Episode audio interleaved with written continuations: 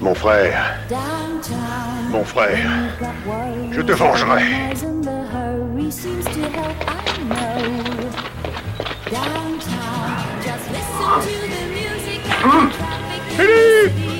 je sais où tu te caches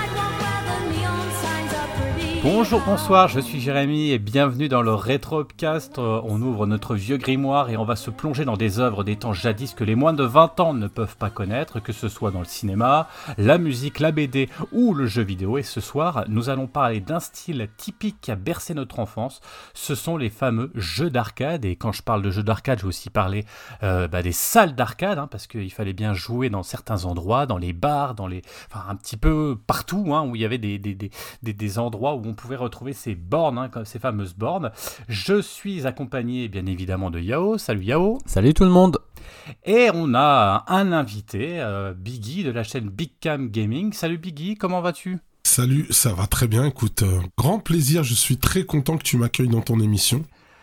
Eh ben écoute, euh, merci beaucoup d'être venu. Est-ce que tu, tu peux te présenter un peu pour euh, les, les gens qui ne te connaîtraient pas, s'il te plaît? Bien sûr. Alors, je suis, euh, je m'appelle Biggie, donc c'est mon pseudo de, la chaîne Big Gaming. Je fais des vidéos rétro gaming sur les consoles rétro et plus précisément sur pas mal de choses en arcade, notamment. Donc, je suis extrêmement passionné d'arcade. euh, voilà, j'ai quelques bornes d'arcade chez moi. Euh, je suis très intéressé par le côté technique de l'arcade. Donc, c'est vrai que souvent, je parle de matériel, etc. Et euh, même de manière générale, dans le rétro, je m'intéresse beaucoup à tout ce qui est techno, en fait, qui est derrière. Donc euh, même euh, sur les jeux vidéo, euh, j'ai tendance à toujours apporter ça à quelque chose de très technologique. Même s'il y a toujours les anecdotes d'enfance, etc., qui ressortent quand même beaucoup. Forcément, ouais. Donc, euh, donc voilà, euh, je, je m'amuse bien sur YouTube. C'est, c'est vraiment quelque chose qui, euh, qui me passionne et qui me permet d'échanger avec les gens. Et c'est euh, la grande raison pour laquelle j'ai fait cette chaîne. C'est, euh, c'est ce qui m'a donné l'opportunité d'échanger avec les gens, en fait. Super, bah, de toute façon, vous pourrez retrouver sa chaîne, hein, euh, on la Moi, j'ai mettra. Une question directe. ouais. tu, tu l'as créé en quelle année? Bah, ouais, j'adore. Tu l'as créé en quelle année ta chaîne? Ça fait deux ans, à peine. En fait, j'ai eu une première chaîne que j'avais fait il y a, il y a très longtemps. Et euh, en fait, je m'en suis. Je faisais dessus un petit peu du hack, etc. euh, Ouais. euh, des, des différentes installations, etc. Et puis j'avais testé des jeux en avant-première qui n'étaient pas sortis. Et puis après, j'avais un peu abandonné la chaîne de côté. Et puis j'ai décidé de me lancer vraiment sérieusement, on va dire, il y a deux ans et demi. J'ai perdu cette chaîne et j'ai recommencé à zéro il y a deux ans. Voilà, Ok. exactement. Ouais, dans des conditions assez ouf quand même, hein, parce que c'était quand même assez dingo. Enfin, mais malheureusement, t'es pas le seul, hein, c'est, assez dingue. euh. Enfin bref, c'est une autre histoire, dirons-nous. Alors, au Tout programme euh, de la soirée, bah, comme d'hab, j'ai envie de dire, hein, on va faire un rapide, euh, euh, rapide retour en gros sur euh, les salles d'arcade, expliquer un petit peu d'où ça vient, comment ça fonctionnait. euh, alors, on va pas non plus rentrer trop dans les détails. Et ensuite, on prendra nos trois jeux d'arcade favoris. Alors, favoris ou pas, en tout cas, qu'est-ce qu'est-ce qu'on a voulu extraire et qu'est-ce qu'on a voulu vous présenter ce soir. Et on finira peut-être avec, euh, avec une ouverture. Et puisqu'on a Biggie et ça tombe bien, on va lui demander un peu si à l'heure actuelle on serait intéressé de faire de l'arcade, parce qu'il y en a quand même qui pourraient être intéressés. Bah, comment on fait euh, de nos jours pour parce que c'est quand même assez technique. Est-ce qu'on prend les bousins de l'époque ou alors non Il y a peut-être des solutions euh, plus adaptées maintenant pour pouvoir euh, effectivement s'éclater avec l'arcade à la maison. Peut-être pas non plus avec des prix complètement exorbitants. Enfin, ça, on en reparlera, je sais pas. Euh, on en reparlera peut-être un petit peu plus tard dans la soirée. Si ça vous va, bah, on attaque.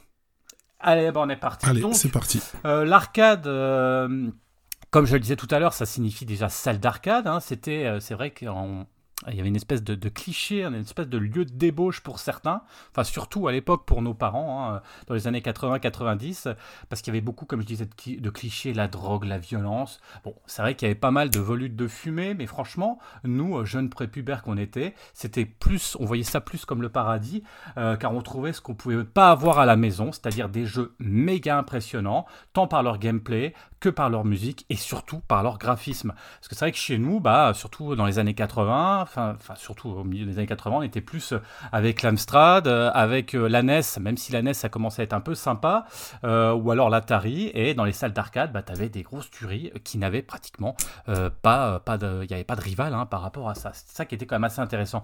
Les jeux d'arcade remontent évidemment à l'origine du jeu vidéo, c'est ça qui est intéressant, et lancent finalement quelque part la démocratisation et l'industrialisation en fait de, du jeu vidéo. On va trouver du shoot. Je vais pas revenir sur le shoot, on en a déjà suffisamment parlé dans une autre émission avec Colic, je vous invite à regarder.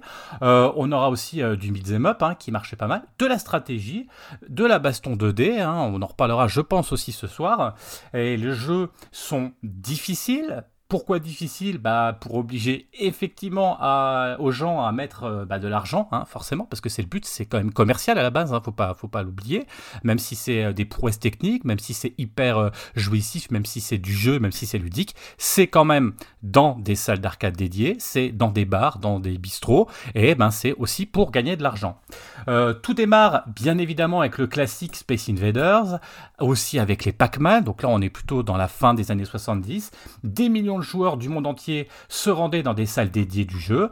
La salle atteint son apogée véritablement dans les années 80 et va commencer à perdre de sa superbe, même si elle est jeux presque, ça qui est un peu paradoxal, euh, elle va perdre de sa superbe dans les années 90, même si c'est peut-être là où on voit les meilleurs jeux.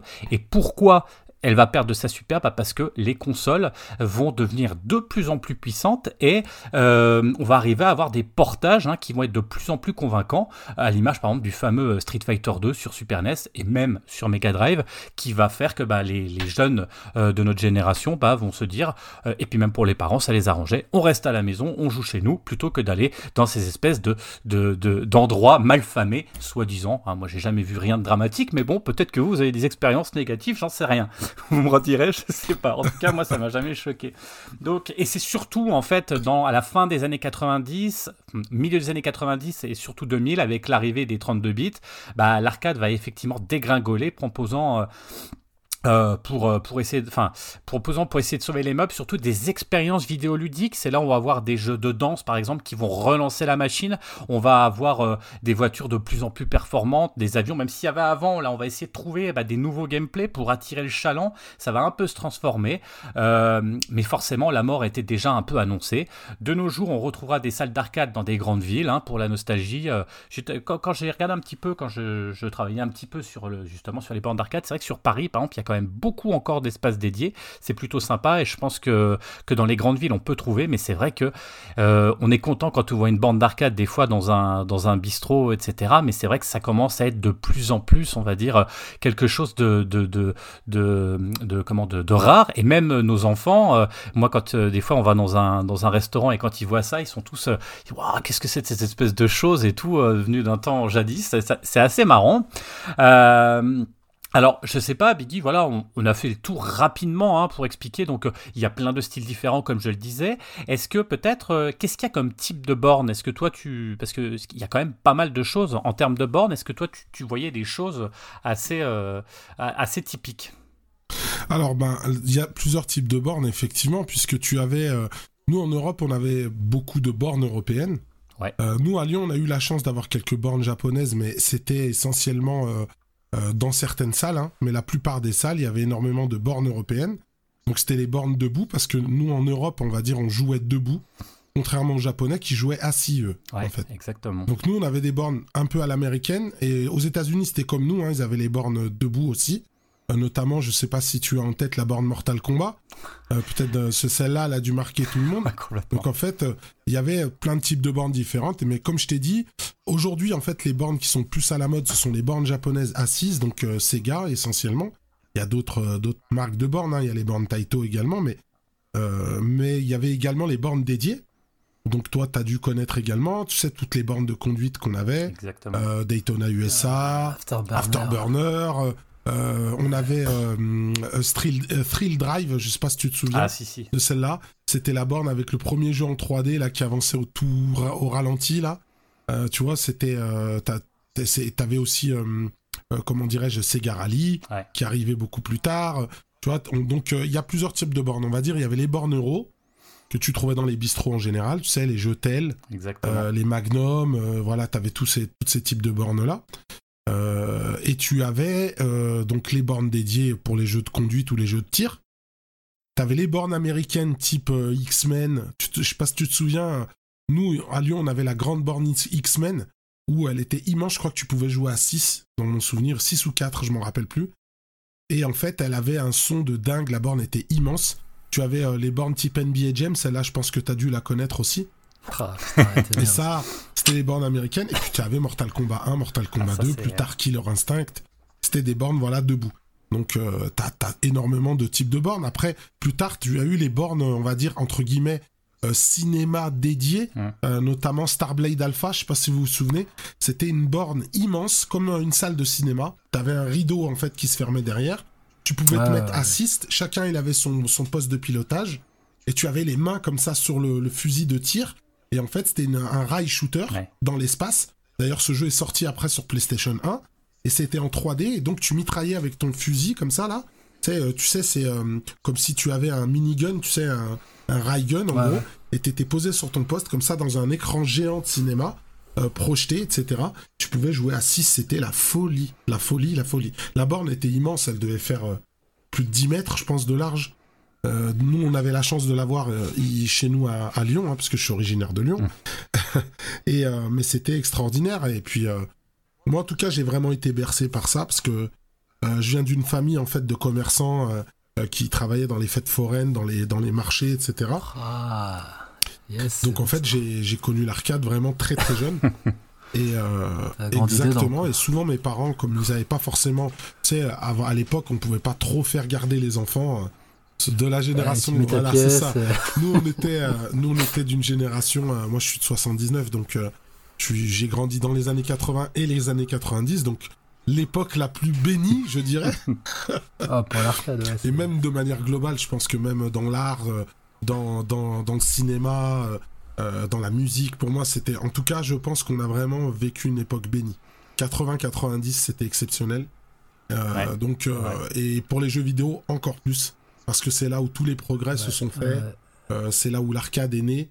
On a vu l'arcade. l'ar- L'arcade est plutôt né dans les années, on va dire, presque 70. Ouais, c'est ça. hein. Ouais. T'avais Space Invader, Pong, etc. Mais on va même pas revenir sur ça, mais la vraie, la vraie, le vrai âge d'or de l'arcade, on l'a vécu, quoi. Ouais, C'était gars, 80, techniques. 90, Ouais, c'est ça. même 90, c'était vraiment la, la Mm. folie. Ouais, C'était la folie. ouais. Donc euh, moi, j'ai eu la chance de connaître ce- cette époque et, et voilà, tu parlais de, de Street Fighter tout à l'heure. Bon, voilà, c'est quelque chose qui a bouleversé ma vie. hein. Je, je comprends. C'est marrant parce que tu vois aussi, euh, je me souviens par exemple de type de borne, tu avais NES, Nintendo qui avait essayé à un moment de rivaliser. Je me souviens que par exemple dans un bowling, il y avait, euh, je sais plus comment ça s'appelait, mais tu avais une borne avec les jeunesses et tu pouvais, tu mettais des sous et tu avais 10 minutes pour jouer au jeu que tu voulais. Tu pouvais jouer à Probotector, à Mario, etc. C'était assez Ouais. drôle aussi de voir C'était la. les Play Choice. ouais, c'est ça, exactement. Nintendo Play Choice. Play Choice, exactement. Mais ça, moi, j'en ai pas trop vu. euh, Moi, j'en ai pas trop vu à mon époque. Ouais. Euh, moi, la première borne que j'ai touchée dans ma vie, c'était Scramble. Ah, attends, Scramble. C'est un vieux jeu d'avion, en fait. euh, euh, c'est un shoot, en fait, où tu peux bombarder au sol et tirer droit devant toi. D'accord. C'était un peu en mode fil de fer, presque. Et en fait, la borne était avec un, un manche à balai, un peu d'avion. C'est là la, Ouais. borne- la première borne que j'ai touchée dans ma vie, c'était celle-là. Ensuite, plus tard, j'ai vraiment com- commencé à comprendre comment se joue un jeu vidéo avec euh, Ghost and Goblins sur la version arcade. Oh. Eh. Donc euh, Ghost and Goblins, c'est dans la même salle. J'avais le Ghost and Goblins, c'est Enduro Racer. Ouais. Enduro Racer, le jeu de moto, mais Ouais, ouais. avec la vraie moto Exactement. complète. Et j'ai beaucoup beaucoup de souvenirs sur ça. Euh, Il y avait en même temps euh, Bubble Bobble, Ah, la version arcade aussi. Et euh, c'est vraiment les jeux euh, que je, on va dire que je me reconnais y jouer vraiment profondément. Ouais. C'est là où j'ai vraiment les vrais souvenirs de jeu. C'est ça. Bah justement, c'est bien, ça fait une bonne transition. On a parlé un petit peu, euh, sauf s'il y avait d'autres, si vous voyez d'autres choses à dire sur euh, sur le contexte, on va dire euh, contextualiser. Et là, c'était le quart d'heure nostalgie, on va dire, hein, mais on est obligé de passer par là forcément quand on parle d'une époque qui nous a marqué. Forcément, ça passe par la nostalgie, mais pas que, parce qu'il y avait quand même des pépites. Il y avait quand même, euh, parce que souvent on pourrait, on a le sentiment de dire euh, ouais c'était mieux avant. Alors pas tout, tout n'était pas mieux avant, mais c'est vrai qu'il y avait des pépites quand même et des choses qui n'ont pas vieilli parce que c'est un peu comme dans le cinéma des fois quand on va regarder on, a des souvenirs de, choses, et quand on revoit, on se dit ah ouais quand même, ça pique sacrément. Et, justement, nous, l'idée, c'était là, euh, c'était de, voir qu'il y avait des choses effectivement qui, sont vieux, hein, qui, il y a des vieilles choses, il y a des trucs qui datent de 20 ans, 30 ans, et pourtant, ça n'a pas pris une ride, et ça a même presque, euh, comme le bon vin, ça, ça s'est même amélioré avec le temps, et c'est ce qu'on va essayer de, vous présenter un peu. Alors, c'est pas forcément euh, un petit peu comme les shoots, c'est de vous faire un panel aussi de nous, ce qu'on a aimé, entre notre nostalgie, on disait, notre ressenti, mais aussi euh, véritablement cette idée de, voir euh, que effectivement ça a un intérêt encore euh, un gameplay ou en tout cas vidéoludique. Donc on va essayer de prendre nos trois jeux. On, on a choisi trois jeux. Alors euh, je sais pas qui est-ce qui veut commencer. Yao, tu voulais commencer? Puisque là. Euh, Bah, Ah, euh, le- non, alors là oui, heureusement que t'es poli parce que moi je le suis Non, pas trop. Guigui, vas-y.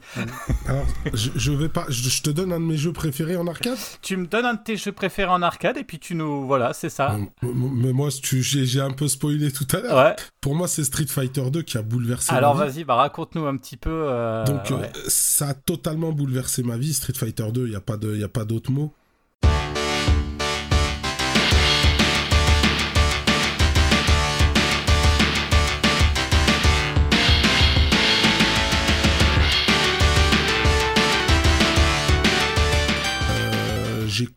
Donc la borne euh, en arcade.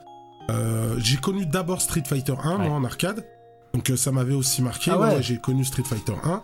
Euh, Ouais, j'ai Ouais, jamais bah, nous on l'avait, euh, on l'avait. Puis euh, en fait, t'avais toujours une borne tendance comme ça qui était beaucoup squattée dans la dans la salle d'arcade où j'allais, qui était dans un centre commercial qui s'appelle la Pardieu à Lyon, qui existe encore. hein. Et en fait, tu avais une salle d'arcade immense. Je sais pas, moi, elle devait faire au moins 6 ou 700 mètres carrés. Et, euh, et en fait, tu, as, tu avais la, la salle d'arcade était en deux parties. Tu avais une partie qui était très couverte où tu avais des jeux un peu plus adultes, euh, notamment des jeux un petit peu olé olé, on dira. Euh, genre Gals Panic, je sais pas si tu connais, c'est un jeu où en fait tu as une, une photographie d'une femme nue Exactement. et en gros tu as un petit, tu, tu guides un petit vaisseau et tu vas dé- découvrir au fur et à mesure euh, la, la photo qui est derrière. Et t'avais une version, moi je me souviens, ça m'avait vraiment marqué, qui était, euh, on va dire presque 18 plus quoi, pas loin. Et euh, et puis bah en fait devant tu avais les hits entre guillemets. Donc et c'était en fait comme à l'époque, il faut savoir, hein, les gens ne le savaient pas, mais les salles d'arcade étaient interdites aux moins de 16 ans.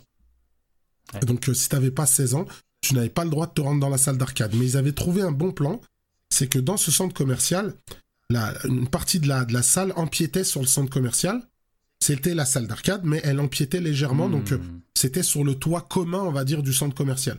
Du coup, là, ils mettaient sur le bord des jeux pour qu'ils puissent quand même, c'était les hits où les gens mettaient beaucoup de pièces, et euh, mais pour qu'on puisse ne pas se faire chasser en même temps de la salle. Parce que sur le bord, ils faisaient moins la sécurité. Par contre, au fond de la salle, là, tu te faisais gauler, tu te faisais virer. Et t'avais un vrai vigile qui tournait tout le temps. C'était moins de 16 ans, mais c'était global à toute la France. Parce que moi, j'ai des souvenirs, ils doivent se mixer. Mais moi, moi je suis parisien de base.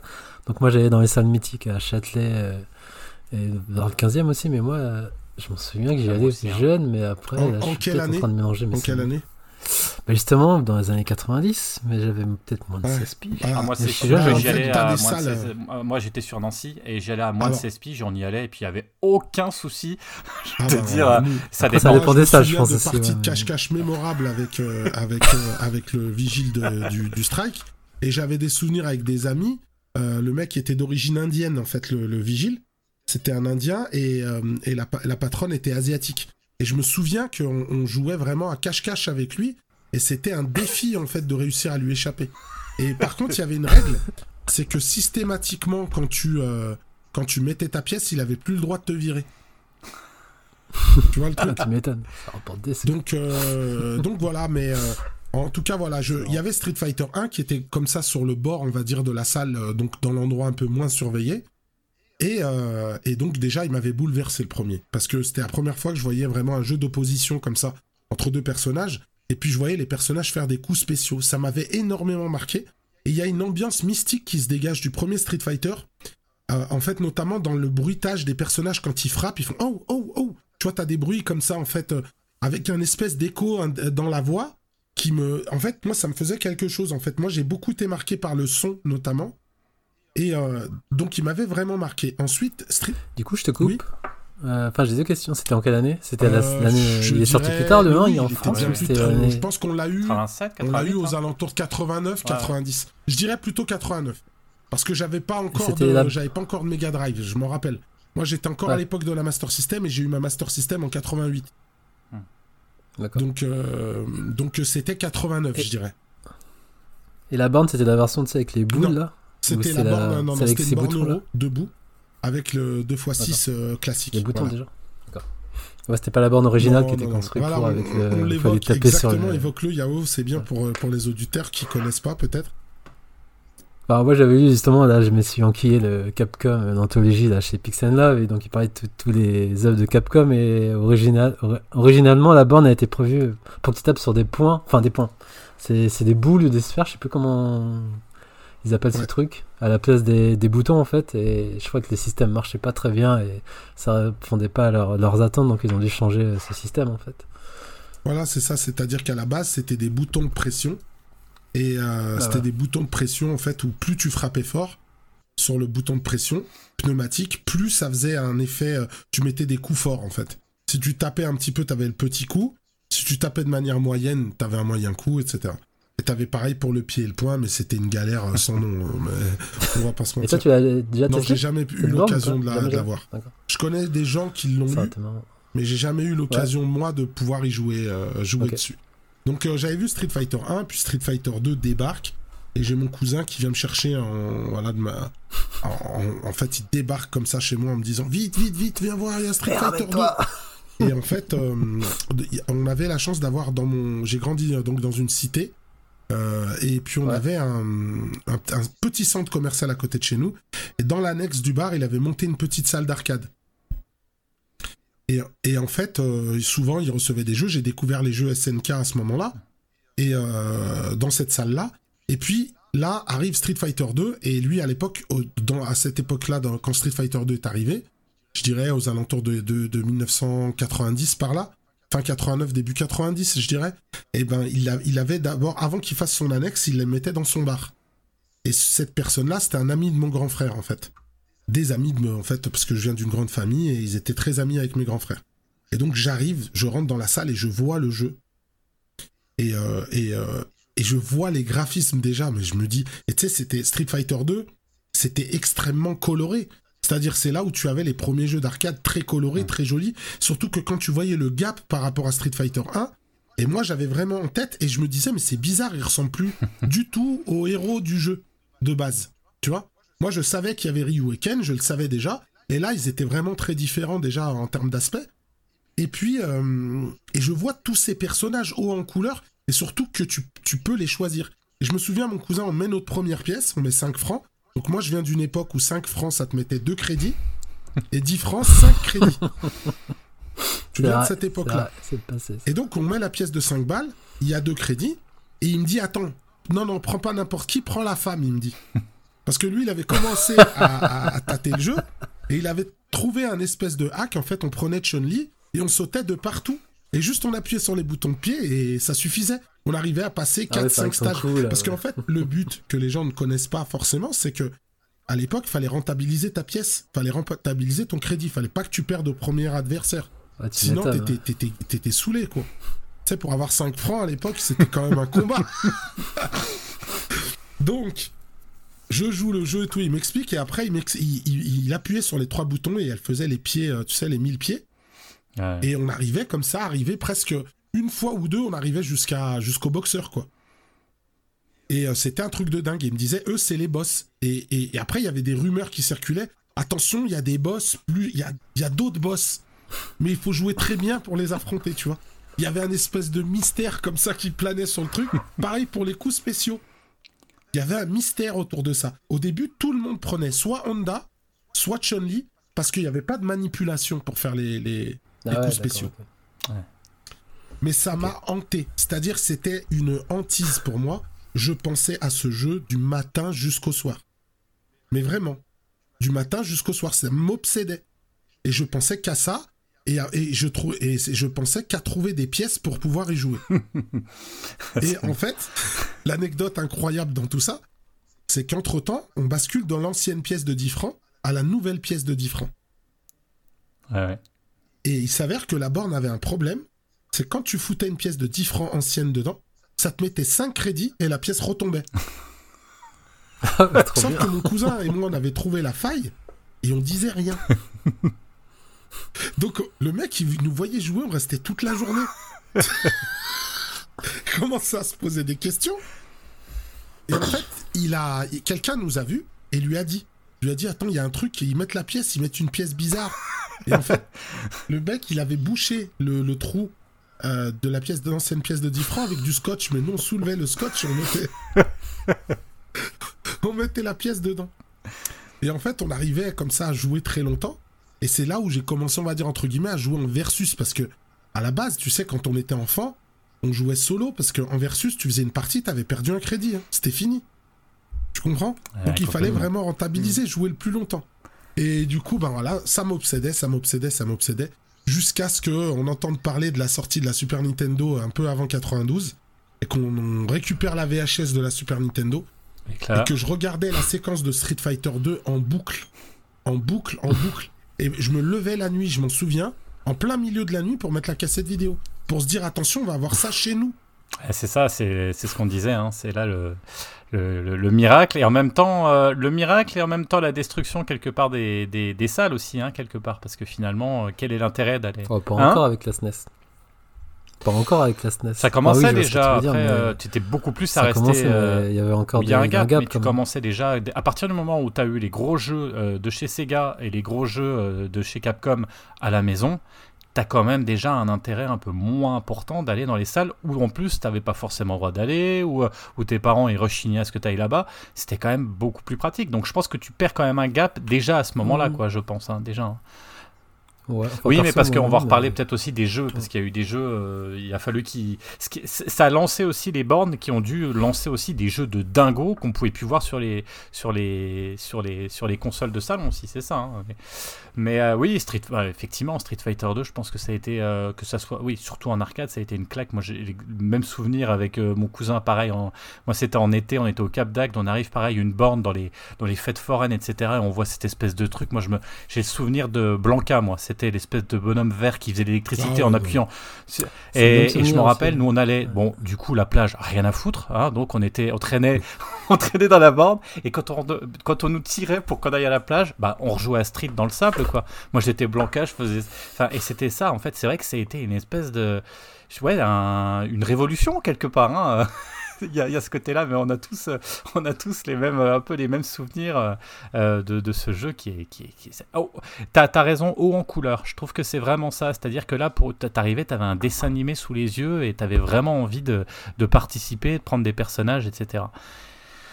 Effectivement. Ouais, c'était, c'était quelque chose d'extraordinaire, une révolution totale. Ouais. Et c'était la première fois que ce jeu, même des gens qui n'étaient pas particulièrement sensibles aux Ouais. jeux vidéo, en en parlaient. Moi, je voyais des gens dans mon quartier, tout le monde ne parlait que de Street Fighter 2.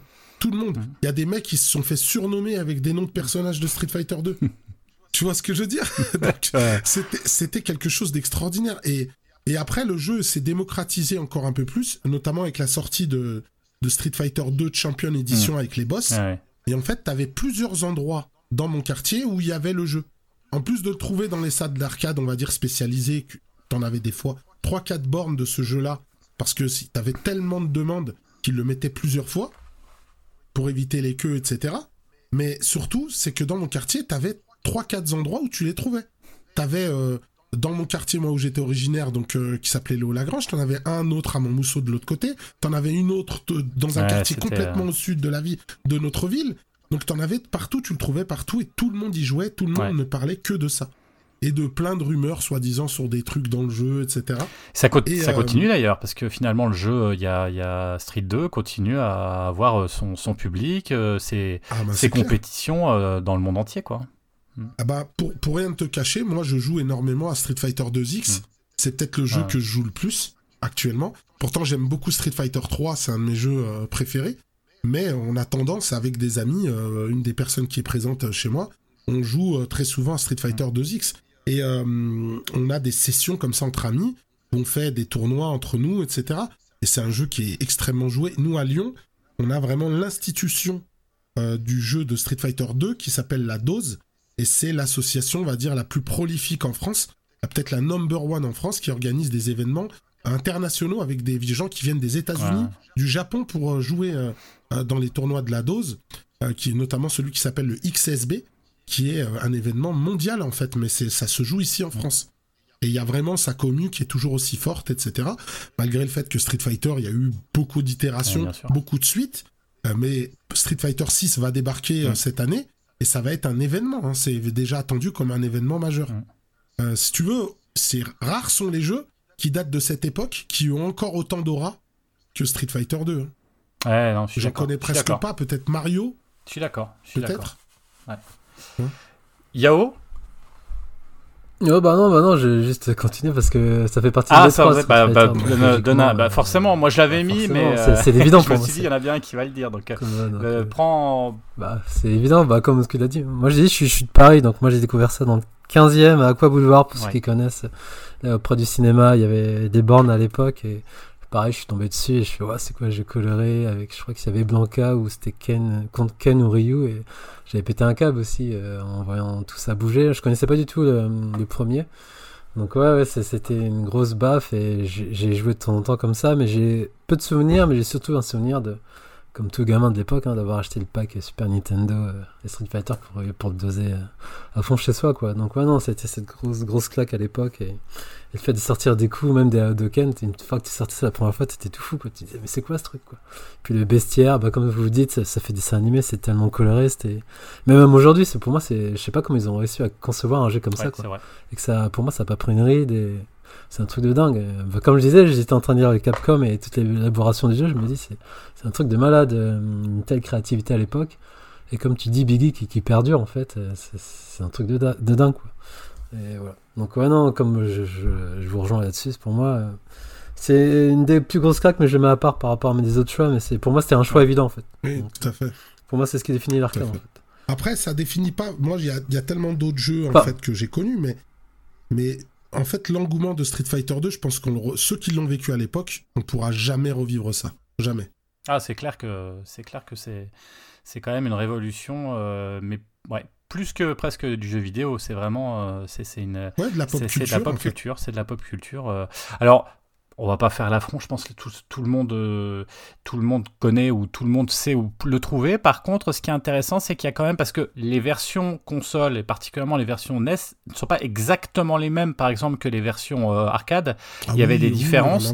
euh, en termes de difficulté, etc. Et c'est vrai que, alors, c'est sorti sur toutes les consoles PS4, les dernières PS5. Il y a le, il y a le Street complet là, je sais plus, je l'ai, je Oui, la compilation Ouais, la compilation. Voilà, exactement. Si vous voulez retrouver les versions originales, euh, il y en a beaucoup hein, dedans. Ils sont plutôt pas mal, c'est plutôt pas Alors, mal fait. t'as, oui, t'as Street Fighter Ouais, 1, ouais. t'as Street Fighter 2 The World Warrior, donc la version Exactement. classique.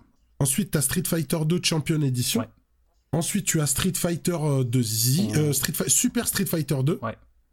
Tu as Super Street Fighter 2X, celui qu'on évoquait tout à l'heure euh, pour sa popularité. C'est l'épisode, on va dire, l'apogée Mm. de Street Fighter 2. Ensuite, tu as euh, Street Fighter Alpha, Ouais. Street Fighter 0, Street Fighter 02, Ouais. Street Fighter 03. Et après, Oh, tu putain, as donc non, Super, euh, tu as Street Fighter 3, Street Fighter 3 euh, Second Impact Giant Attack, hein, c'est on va dire l'itération de Street Fighter 3. Et ensuite, tu as le dernier Street Fighter 3 Third Strike. Ouais, c'est ça. Voilà. Donc tu as, tu as tout ça dans cette compilation-là.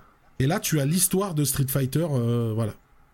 Ah, Pour moi, après ça, tu n'as plus rien à dire sur Street Fighter. C'est clair. Après, en plus, trouvable très très facilement, pas cher. Moi, j'avais eu à 20 balles, je crois. 20 ouais, balles, 20 ouais, balles 20 sur balles, 20 PS4, PS5. Franchement, c'est en même temps, c'est de l'histoire et tous les jeux sont canons. Alors, c'est vrai que le Street Fighter 1 a pris un petit coup de vieux et quand vous arrivez à sortir un Hadoken, là, là, ça se mérite de faire un Hadoken.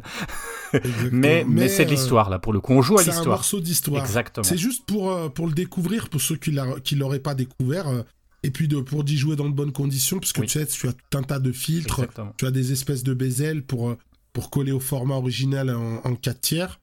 Euh, Non, moi, je, cette compilation, je la, je la possède, moi, je l'ai sur PS4, euh, PS5, hein. et, euh, et puis c'est bien, de temps en temps, mon fils y joue dessus, parce que tu peux jouer online, en fait. Donc tous les jeux, tous les épisodes qu'il y a dedans, tu peux y jouer online. Euh, tu sais qu'il y a des fans qui ont fait Street Fighter 1 en version potable avec un vrai gameplay. Ah, ça, c'est génial. Au C'est un truc voilà. de fou. Hein. Je vais, euh, je vais enchaîner avec. On va changer un peu de style. Et euh, moi, j'ai une autre claque aussi. Alors, pas aussi importante que Street 2, mais une autre grosse claque pour moi. C'est un jeu de chez Sega. Euh, c'est un jeu d'Heroic Fantasy. C'est un jeu qui est dans l'univers de Conan le Barbare. Et c'est surtout une suite. Et je veux parler de Golden Axe The Revenge of Death Eater.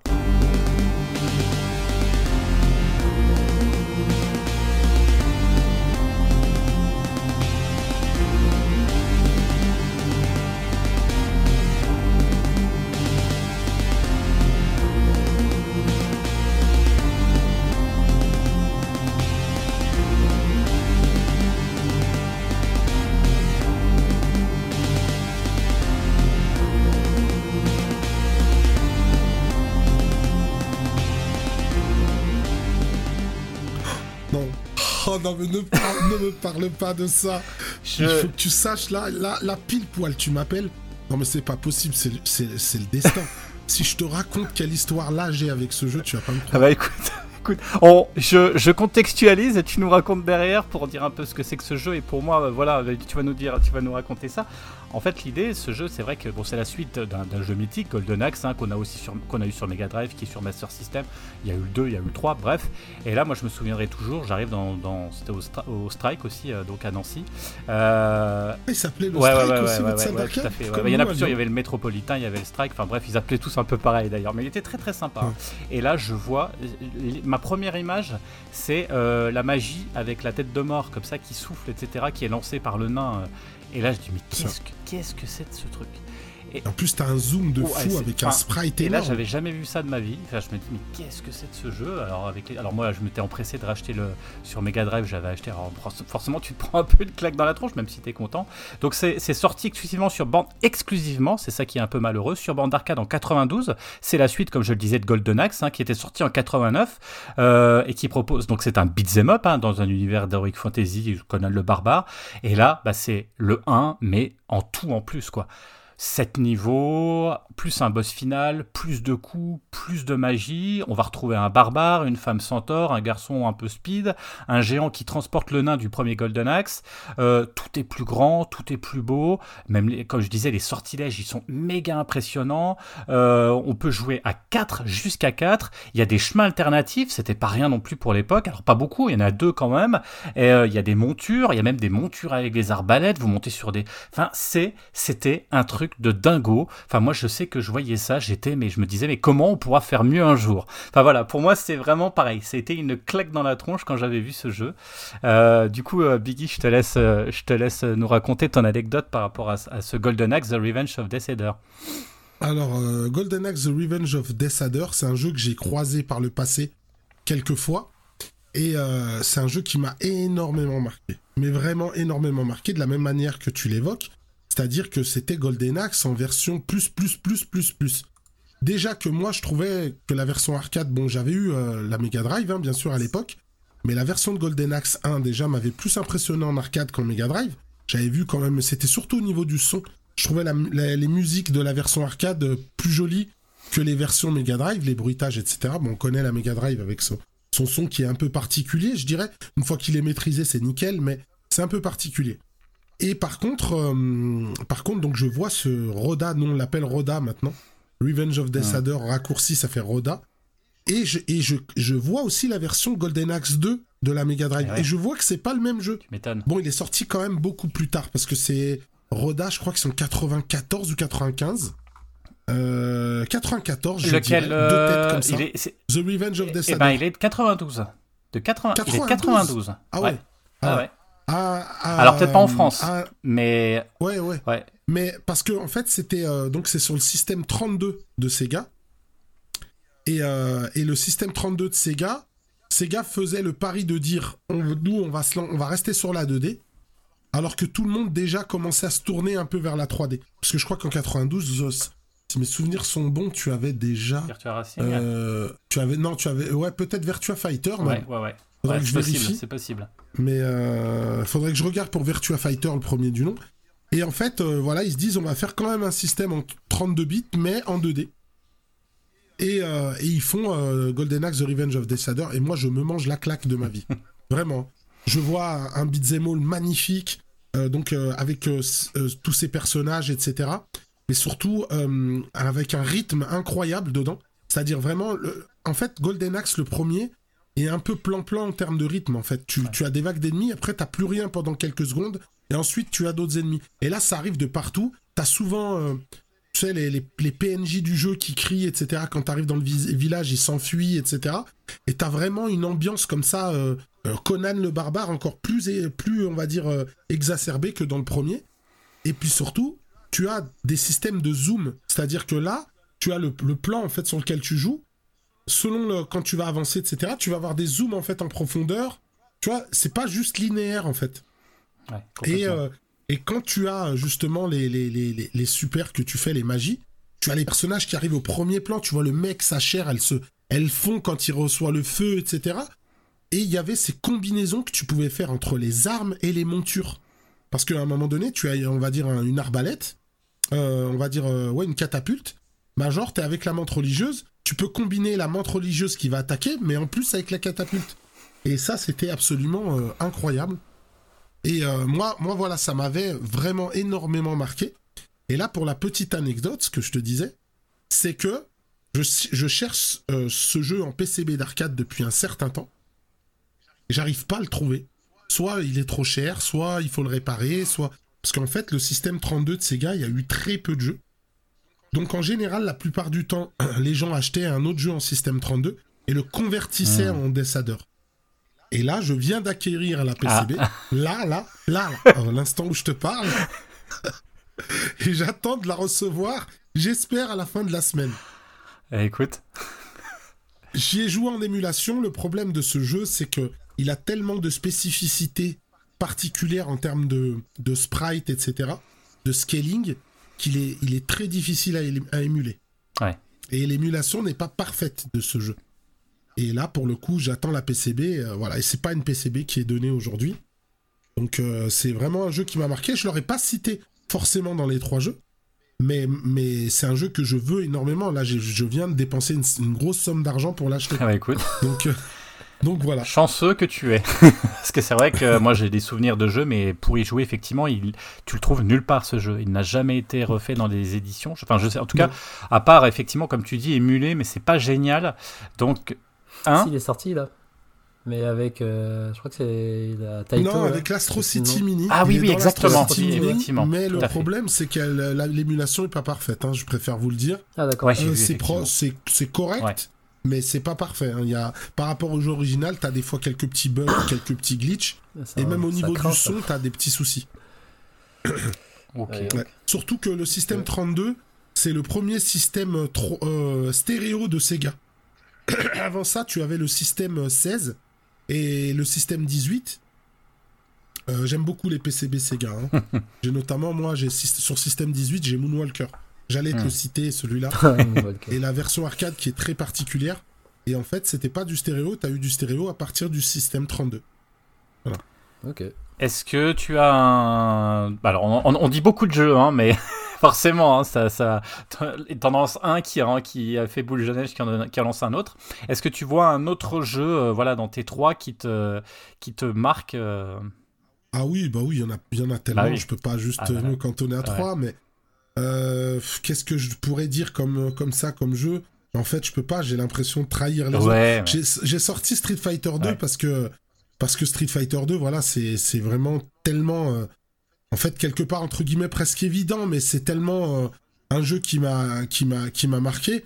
Mais on va aller, on va partir plus loin, on va dire, on va dire Daytona Ah, USA. ouais. Daytona USA.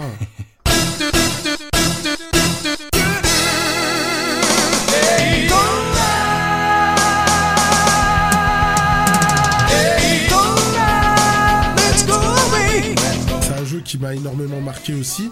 Et euh, c'était la première fois où j'avais l'impression de conduire réellement et que j'avais une sensation de vitesse euh, euh, extraordinaire et où j'arrivais à conduire proprement. Parce qu'une fois que tu maîtrises le jeu, c'est très très impressionnant Daytona USA quand tu, en fait, quand tu joues, quand tu deviens fort dans le jeu, tu joues en, en auto, en manuel, pardon, et tu fais 3-4, 3-4, en fait, t'as 4 vitesses, et tu rétrogrades entre le 3 et le 4, et la voiture part en, en dérapage, en drift. Ouais. Et en fait, tu peux faire tous tes virages comme ça, et tu traces, tu vas très très vite. Et chez nous, euh, on avait la borne vraiment en bas de chez nous, quoi. Et, euh, et tout le monde y jouait. Toute la journée, t'avais des gens sur la borne. T'avais des mecs qui se défiaient et tout à chaque fois pour faire des temps et tout. Et euh, c'est un jeu qui m'a qui m'a énormément marqué, Daytona USA. Alors, Et c'était euh, voilà les jeux en 3D vraiment très immersifs. C'est pour compléter, moi, c'est un de mes jeux aussi. hein, donc, euh, je vais rebondir parce que moi aussi, c'est la claque. La claque, elle commence déjà par la musique. Moi, j'entendais de loin, je comprenais pas parce qu'on était plus jeune. C'est sorti en 94. J'entendais et je me dis, qu'est- qu'est-ce que tu, tu comprenais pas ce qu'il disait, tu vois Et là, tu t'approches, Daytona. Alors, musique euh, de Mitsuyoshi, qui a fait aussi des musiques de Shenmue, qui a fait, enfin voilà, c'est pas, c'est un compositeur de Sega, donc c'est pas, c'est pas n'importe qui. Le jeu, donc comme tu disais, donc c'est un jeu de course. Alors on avait déjà eu une claque avec tu- avec euh, Virtua Racing euh, un petit peu avant, mais là il y avait des textures, c'est ça qui transformait le jeu, c'est-à-dire qu'on avait véritablement l'impression de, de faire une vraie course. C'était déjà impressionnant à l'époque, mais mais là on est face à un jeu de course de NASCAR euh, en 3D avec le Sega AM2 comme euh, comme tu disais. Euh, Yu Suzuki qui est quand même euh, à la manette, hein, c'est pas n'importe qui. Hein, Yu Suzuki, euh, euh, Virtua Fighter, euh, Shenmue, Outrun, Hang-On, Space Harrier. Enfin voilà, c'est Monsieur Monsieur Arcade. Euh, le, c'est cours de stockard du coup en 60 images par seconde, ce qui était aussi à l'époque. Enfin, il faut se rendre compte quand même de la prouesse technique avec euh, en Ouais, plus de la 3D à 60 Ouais, images, ouais. c'est truc de fou. Avec en plus, il faut savoir, euh, euh, donc comme tu l'as dit, transmission manuelle, transmission automatique. euh, que je dise pas de bêtises, je crois qu'il y avait trois ou quatre courses, pareil, des courses différentes. Ça, ça changeait Il aussi. y avait quoi. trois courses. C'était ouais. trois courses. Tu avais euh, Easy, Medium et Ouais, Hard. c'est ça. Dinosaur Canyon, euh, Street Galaxy et Sweet Seven Speedway. Voilà, il y avait et ça, voilà, ça a été vraiment bah, une énorme claque, quoi. Enfin là, qu'on regarde, qu'on soit. Ce qui est marrant avec l'arcade, c'est que qu'on soit spectateur. Donc un peu voyeur à regarder les mecs bien jouer du beau jeu, c'est super agréable, tout autant que de jouer. C'est ça que je trouvais vachement intéressant, c'est que l'arcade c'est à regarder comme à jouer quoi. Et là, et là, c'est vrai que moi, ça a été une énorme claque aussi d'un terme de, de, de, voiture. Enfin, c'était. euh, Enfin, je- limite, j'ai envie de te dire, même maintenant, on a, c'est presque un des, il est encore méga impressionnant, quoi. Bon, il y a eu Sega Rally, on Ah est bah d'accord, etc. Mais, mais celui-ci, euh, je trouve que ça a été, euh, euh, pareil, euh, l'apogée d'un style aussi quelque part et, de- et de maniabilité hyper technique et hyper sympa. Que Ridge Racer avec Mm. le dérapage, on pouvait retrouver, qu'on a pu retrouver, etc. Bien sûr, mais qui, je trouve, n'arrive pas à égaliser et, et être à la cheville de, de, de, ce jeu dingue, dingo, quoi, dingo, quoi. Non, parce qu'il allait à 1000 à l'heure le jeu. Le truc, c'est que surtout que Ridge Racer, euh, t'es très très bien, mais moi en arcade, c'est pas un jeu qui m'a marqué malgré le fait qu'on avait la, la Deluxe, Ouais. donc la vraie borne avec le- le- l'embrayage. Il y avait, il y avait les, les vitesses et l'embrayage quand même. hein. sur, sur Ridge Racer, nous on a eu celle-là aussi à Lyon, mais en fait Daytona, il y avait une immédiateté. En fait, Sega, ils avaient un savoir-faire en arcade qui pour moi n'a jamais été égalé. C'est-à-dire que pour, on en parlait tout à l'heure, tu vois, avec un ami qui tient un magasin de jeux, euh, qui tient Game Spirit à Lyon. J'étais, on est passé le voir tout à l'heure. Et on disait, en fait, ces gars, ils se sont vraiment gaufrés pour le côté euh, euh, console de salon, on va dire grand public. Par contre, en arcade, ils sont intouchables. Parce qu'ils ont inventé vraiment des styles. Et surtout, ils ont inventé des types de jeux que, par exemple, comme Daytona, où le truc, t'as un mélange de simulation et d'arcade. Et le truc, en fait, tout, tout match parfaitement. Le jeu vient à 1000 à l'heure, mais ça reste pilotable. Tu, tu conduis super bien. T'as une ambiance de dingue. T'as, graphiquement, ça déchire. Tu vois, il n'y a, rien à- y a rien à jeter, quoi, dans ce jeu-là. Et, euh, et euh, pour moi, ils ont vraiment été des génies sur ce, Allez, d'accord. sur ce coup-là, en tout cas, même après avec Sega Rally, euh, même après avec Outrun 2, c'est-à-dire même avec le premier Outrun, ils ont toujours été très très bons en arcade, euh, Sega.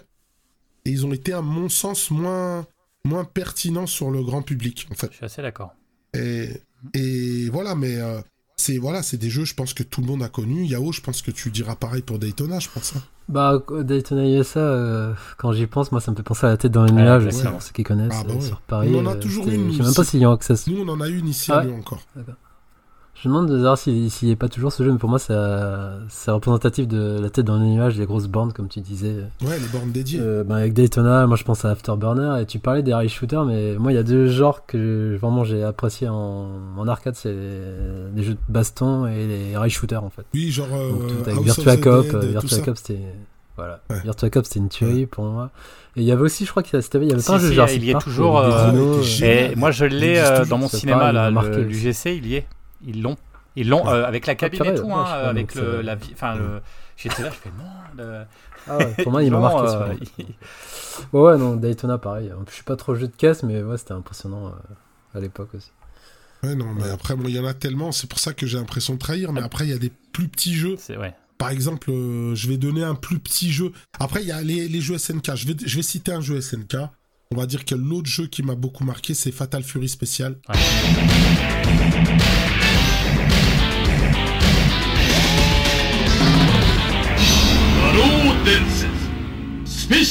Euh, qui m'avait vraiment, vraiment marqué, parce qu'il fallait que je cite quand même un jeu SNK. Ils ont fait tellement des trucs de fou. Et euh, il m'avait marqué énormément par, rapport au choix des, personnages. Donc ça arrive après Street Fighter 2. Et C'était un peu le jeu, entre guillemets, concurrent. Et eux, ils proposent en fait un univers qui est quand même différent, avec une ambiance très japonaise, très, euh, on va dire, euh, voyou japonais. Euh, donc un univers que nous, on connaissait pas, qui était pour le coup très exotique, moins caricatural que ce qu'on avait dans Street Fighter 2, moins cliché. Et euh, par contre, avec une ambiance de dingue, des musiques de folie, euh, de la musique or- orchestrale, notamment pour le stage de, de, euh, de Krauser à la fin. Euh, et puis, tu t'avais énormément de personnages, et puis tu pouvais faire des super. C'était une des premières fois où t'avais vraiment des super.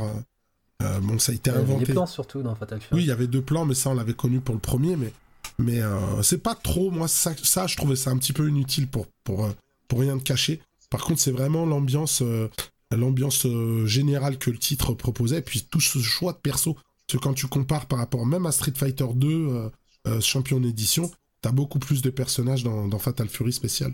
Et le son aussi. Moi, ce qui m'avait marqué, c'était le son. Les, les cris, les mailles, etc. Tous. euh, Enfin. C'est ça. Mais quoi tous les tous les bruitages, Ouais, le ça. poussin, le truc. Enfin, il y avait alors bien sûr, il y avait il y avait Chun Li, il y avait plein de plein. Mais là, je trouve que c'était plus poussé avec un côté presque hard rock aussi des fois dans la musique qui était qui était péchu. euh, euh, le j'ai oublié le nom de du vieux, c'est Fong, je sais plus qui se transforme, qui faisait un espèce de ouais ouais qui euh, qui qui se gonflait, qui faisait un peu la tortue géniale là, qui enfin c'était ouais. C'est ça, c'est totalement C'était, c'était, ouais, excellent. Alors, euh, j'avais la chance d'avoir euh, des potes qui l'avaient sur Neo Geo, donc forcément, on s'est gavé de, d'y jouer à l'époque. C'était, c'est vrai que c'est, c'était impressionnant. J'ai moins de souvenirs de ce jeu, tu vois, en bande. je- je- J'ai pas le souvenir de le voir euh, beaucoup en, en arcade, tu vois. Le, je, après, après, les coffres, beaucoup plus. Mais ça, c'est une autre histoire. Les coffres, euh, à partir de. Ça- ça a beaucoup tourné quoi. Yao, toi, ton qu'est-ce que tu qu'est-ce que tu avais comme jeu? Alors, si je mets de côté Ouais. Street Fighter, euh, bah, déjà, les gens qui me connaissent vont être surpris parce que je vais pas sortir un jeu japonais. Ah. Étonnamment. Mortal Kombat Et je vais sortir. euh, non plus. Alors, euh, Killer Instinct.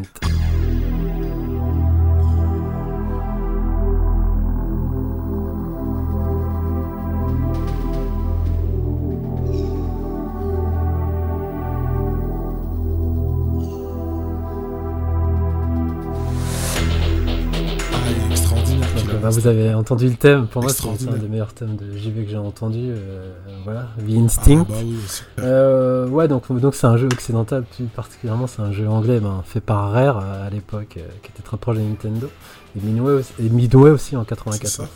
Si je dis pas de bêtises, c'est le premier jeu de baston de Nintendo qui est sorti en arcade, voire sorti tout court si on met de côté les, tout à les fait, Smash. tout à fait. Et c'était la plateforme de Ouais. développement de la Ouais. Nintendo 64 à la base. euh, bah, c'est fa- le fameux Silicon Graphics, hein, c'était pour promouvoir la 64. Et si ma mémoire ne me fait pas défaut, à l'é- à l'époque des années, des années 90, il y avait plein de concours, vous savez, pour euh, essayer des jeux en avant-première ou les consoles et tout ça. Et je crois que j'avais gagné euh, un concours dans, dans un magazine qui, qui enfin, t'avais genre une dizaine de personnes qui venaient tester les jeux, donc j'avais testé Killer Instinct et Cuisine USA, si vous vous souvenez de ce jeu de Ah, caisse. il était bien, j'adorais celui-là. USA, censé promouvoir ces deux jeux pour voir la 64, ben, malheureusement les résultats sur la console c'était pas terrible.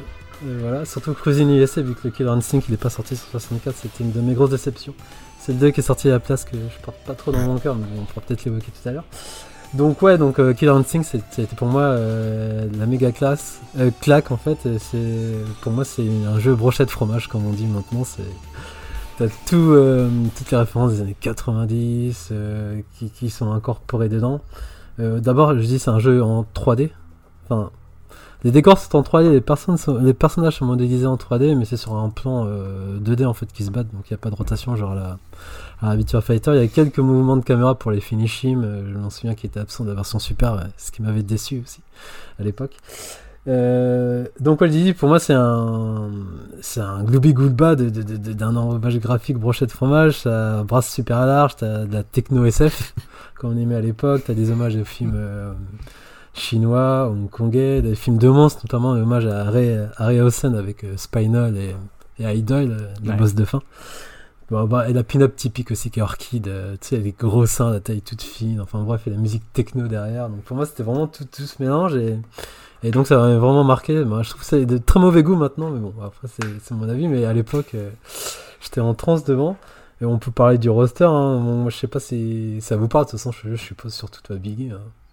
Ah, moi, je connais par cœur le on roster, peut parler de Shift. Thunder. Pour moi, c'était mon, mon go-to guy. J'adorais le prendre. Ouais. Euh, le l'Iroquois avec ses haches. euh, J'adorais. T'avais Jago. Pour moi, c'était le Ryu Ouais. du jeu. C'était assez accessible. Bah ouais, c'est ça. Moi, j'étais très Jago. Euh, j'étais très Orchid. Orchid. Je connaissais ses combos par cœur. Euh, Orchid, c'est le premier personnage que j'ai joué. Avec son arrière-avant, où elle commençait panthère avec aussi. les- la roulade avec ses pieds, panthère. C'est ça. Ouais. À la fin, elle fait double Il y panthère. avait faire. Cinder. Il y a... Et euh, non, non, moi j'étais collé à, à Street. À, T'as Cinder, t'as collé. t'as Glacius, et Riptor, donc le Raptor, Ouais. t'as pour moi. euh, T'as TJ Combo. M. Bison, ouais. TJ, TJ Combo et, qui et voilà, était puis incroyable. le boss le Idol qui était euh, un, ouais, pas un centaure, euh, un bouc, je crois, une sorte de bouc avec deux têtes. Ouais, voilà. une espèce. Ouais, c'est ça. Avec une massue. Ouais, un genre, on va dire, un Voilà, espèce de satire, là. Et un œil aussi, et, Mm. et c'est massue.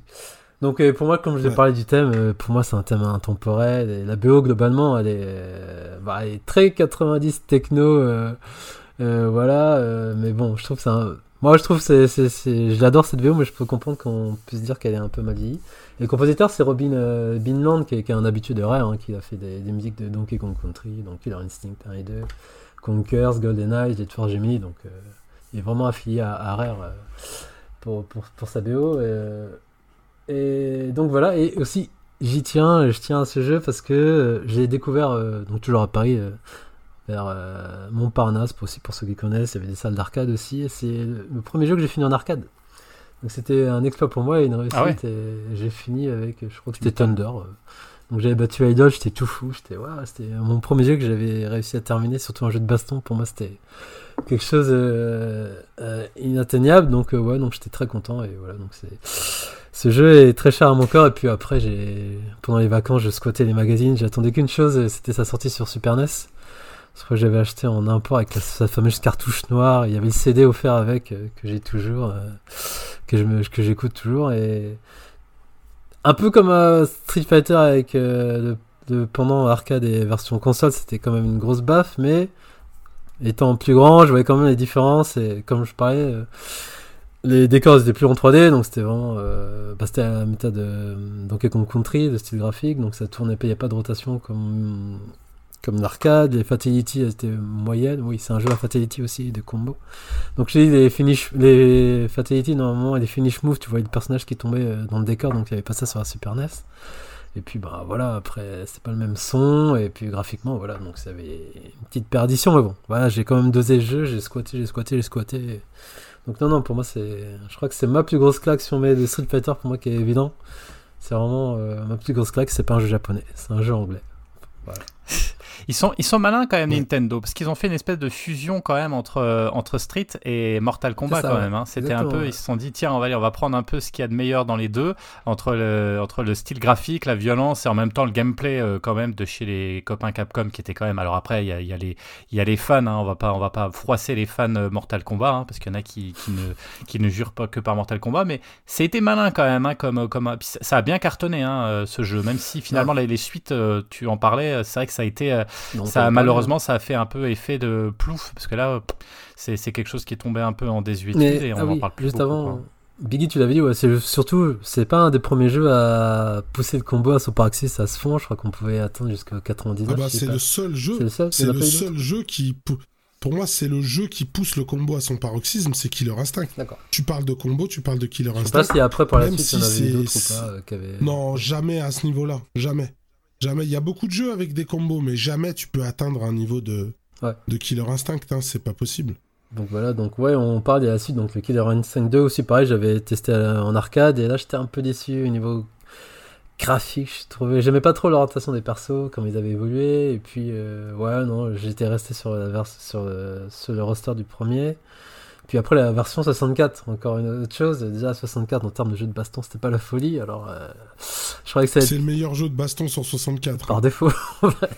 Ouais, non, mais, mais moi je l'ai beaucoup aimé. ah ouais? Moi, en fait, Killer Instinct, ça m'a toujours très parlé. Que ce soit la version arcade, la version Super Nintendo, qui était très réussie hein, quand même. Euh, faut pas, faut le souligner, malgré que les persos étaient beaucoup plus petits. Mais en termes de plaisir de jeu, elle était Ah très oui, très oui, réussie. oui, mais moi je Et je l'ai beaucoup, beaucoup joué. Euh, ouais, je l'ai beaucoup joué. Et euh, après, il y a eu Killer Instinct 2 en arcade. Moi, comme toi, ça m'a surpris au début et je m'en rappellerai toujours parce que quand j'ai découvert cette salle où il était le jeu, parce qu'il n'était pas très répandu, elle était dans ma ville et c'était en même temps que j'ai découvert euh, euh, X-Men versus Street Fighter. Oh, ouais. Et c'était la même euh, même moment Ah ouais, ouais. et c'était surtout la même salle. Donc X-Men versus Street Fighter et je vois ce jeu-là et euh, c'était euh, c'était la folie. Moi, au début, j'ai été un peu rebuté, mais après en y jouant, j'ai kiffé parce que je retrouvais euh, mon gameplay, je retrouvais mes personnages parce que je t'ai dit, moi, j'avais Orchid et, et Jago, ils étaient présents. Moi, il y a Thunder, Et, il était plus, je crois. Dans le deux. Ouais, Thunder, Ouais, non, il est moi c'était mon go-to guy, donc j'étais un peu déçu qu'il soit plus. Moi, J'ai adoré ce Thunder. C'est ça. Puis t'avais toujours Cinder, t'avais Glacius, t'avais euh, t'avais toujours euh, comment dirais-je, t'avais des nouveaux personnages, ouais, t'avais. Tara, je crois. Ouais. Tara, l'espèce de Amazon Ouais, là. ouais. T'avais euh, bah t'avais toujours euh, Riptor, je crois. Bah, il y a Spinal qui était là le aussi. Ouais, Spinal il était là. Spinal était stylé. Et d'ailleurs, euh, là tu sais, Killer Instinct, il y a toujours une nouvelle version là qui est Oui, sortie sur Xbox, Xbox, que je surkiffe. Mais j'ai pas Mais testé je pour le le coup. surkiffe ce jeu. Ah ouais? Et pour la petite anecdote, regarde là j'ai une belle anecdote sur Killer Instinct. Euh, passé un temps, j'étais associé dans un magasin de jeux vidéo euh, dans les années, on va dire vers euh, vers 2000, euh, je dirais 2008, de 2008 à 2008 2014. Et en fait, donc on avait une convention une fois par an. On était invité par les fourni- le fournisseur qui nous fournissait les jeux à faire une convention pour découvrir les futurs jeux qui allaient sortir. Et donc on arrive peu de temps avant la sortie de la Xbox One, d'accord? De la Xbox One. Et donc on, nous la présente en avant-première dans une salle de cinéma avec un show, etc. Et avant ça, on avait des espèces de rendez-vous avec les éditeurs et on parlait euh, des jeux. Et en fait, je vais chez Microsoft et la personne qui était là pour nous parler de la, de, la Xbox, de la 360, il y connaissait strictement rien. Et je l'ai remis à sa place systématiquement. En fait, il a pas, pas aimé. Je l'ai titillé. Il a vu que j'étais, je connaissais très bien cette machine parce que pour moi, de cette génération-là, la Xbox 360, c'était la reine. Pour moi, la PS3 s'est fait atomiser par la Xbox 360. Et en fait, euh, donc après cette séance, il est, je, je le vois dans les allées en train de me chercher de cette convention. Et dès qu'il me trouve, il me dit c'est quoi ton prénom? Donc je lui donne mon prénom et il me donne, il me dit donne-moi ton numéro de téléphone. Je dis bah, qu'est-ce qu'il me veut ce mec? Et il me dit, euh, il me dit euh, et c'était le représentant donc Microsoft et il prend mes, mes coordonnées. Je dis bon ok. Et après ben, pendant le show, donc il y a une valise diplomatique avec un mec avec une, euh, une menotte attachée au poignet et tout. Le mec sort la Xbox One euh, alors qu'elle n'était pas sortie. Et donc il la branche, etc. Il la monte dans, dans- donc projetée dans une salle de cinéma. Il monte les jeux en avant-première, Forza, et, et à un moment donné, il, il monte Killer Instinct, parce que c'était un jeu de lancement, et il m'appelle le gars. Il me dit ouais, viens sur scène et tout. Il me dit ouais, si tu me bats à Killer Instinct, je t'offre la console. Mais le pauvre, il a mangé, mais bien comme il faut. Ok. Mais je l'ai atomisé. J'avais retrouvé tous mes réflexes parce que j'ai pris Jago direct. Ouais. Et c'est toujours les mêmes coups, les mêmes phases. C'est-à-dire, tu fais le tatsu là. Mm. Tu sais, il a un Ah ouais, tatsu, ouais, ouais. il part très loin. Donc tu fais le tatsu comme ça, t'enchaînes, après tac tac avec le shoryu. Ouais. Ensuite, dès qu'il retombe, tu lui fais les, les- les trois boules là, tu vois, les trois Hadoken. Et je l'ai, mais atomisé, il a rien compris à ce qui lui arrivait, le mec. Il s'est dit, qu'est-ce qui se passe? C'est dommage que j'ai plus la vidéo, mais j'ai des photos du truc, mais j'ai plus la vidéo. d'accord. Et, euh, et du coup, bah en fait, euh, je l'ai battu, puis j'ai gagné la console. Chouette. Donc euh, j'étais bien content. Du coup, pour revenir au jeu, donc toi, t'as bien aimé? Parce que moi, j'ai pas joué, mais au niveau du design, j'étais un peu sur ma fin. Je trouvais ça un peu de mauvais goût à titre perso. Tu vois, j'ai pas accroché au design de la version Xbox. Ah, Mais Est-ce que tu as un bon PC chez toi? Je joue pas sur. Ah, dommage. Moi, j'ai toujours eu un très bon PC. Et en fait, la version PC, il y a du ray tracing, il Ah y a des trucs de fou, des effets de partout. Le jeu est fantastique. Ah ouais. J'avais une borne d'arcade HD avant, la Taito Viewlix. Ouais. Donc c'est une borne qui te permet de jouer aux jeux récents. Et j'y jouais énormément dessus. C'est un des jeux que je lançais le plus, même mes enfants y jouaient et on se faisait des soirées. Il y a euh, je sais plus combien de personnages dedans. Je sais pas s'il y en a pas 30, un truc Ouais, comme ça. vu, au fur et à mesure, il y a des saisons, c'est par Ouais. saison le jeu, c'est ça? C'était par saison et là maintenant en fait t'achètes le jeu, il vaut rien. Et euh, où tu l'as dans le Xbox Game Pass. Et franchement, le jeu en vaut le coup. D'accord. Vaut le détour. Bon, j'essaie à jouer, c'est un plaisir, euh, vraiment un pur plaisir. Et surtout, si tu vois par exemple un mec comme Spinal, euh, genre il a, ils sont inspirés un peu du design de Pirates des Caraïbes. Et tu vois le design du personnage, c'est la folie quoi. Donc euh, et tu as Thunder dedans, Bah ouais, ça va te faire plaisir. justement- bah oui, justement, avec, je m'en souviens de son design. Pour moi, c'était ah, c'était pas le Thunder que je kiffais, mais bon, après, ça évolue, c'est normal. Mm. Mais déjà, comme, comme je disais, hein, si on revient au design de, de l'époque, ça... Enfin, moi, je trouve ça cool, mais ça a quand même pris un sacré coup de vieux au niveau des cinématiques Ouais. aussi. Oui, je pense ouais, c'est très ouais, j'ai regardé bon. là, pour l'émission, c'est très kitsch comme tu dis. Euh, Mais moi, si je trouve la PCB un jour, elle vaut très cher Ah parce ouais que c'était une PCB avec un disque dur à, à l'origine. Mmh, ok. C'est le premier jeu qui se joue avec un disque dur. Aujourd'hui, ils ont trouvé un moyen de le fiabiliser parce que du coup, il tombait beaucoup en panne. Et maintenant, tu mets une carte compact flash en fait dedans le jeu. Et euh, mais la PCB coûte euh, est chère. La borne vaut très cher même. La borne complète Killer Instinct, c'est une des bornes les plus chères. Elle est aux alentours de 4000 ou 5000 euros. Eh ben. Donc, euh, tu vois. Ok. Bon, bah, violent que vous êtes, euh, à parler que de baston, je me suis dit, tiens, je sais qu'ils vont me parler de baston, les, les deux oiseaux là. Donc, qu'est-ce que je vais faire? Je vais essayer de trouver un autre jeu qui m'a marqué, qui n'est pas de baston. Et même si tu en as parlé un petit peu tout à l'heure, je vais parler de sa suite. Alors, est-ce que vous voyez de quoi je veux parler? Tu en as parlé tout à l'heure, c'est pas de la baston, et j'ai parlé de sa suite. Qu'est-ce que ça peut De être? Golden Axe? Non, non, pas de Golden Axe. Biggie, on a parlé? Euh, ouais, t'en as parlé. Non, je veux parler de. euh, alors, c'est Puzzle Bubble.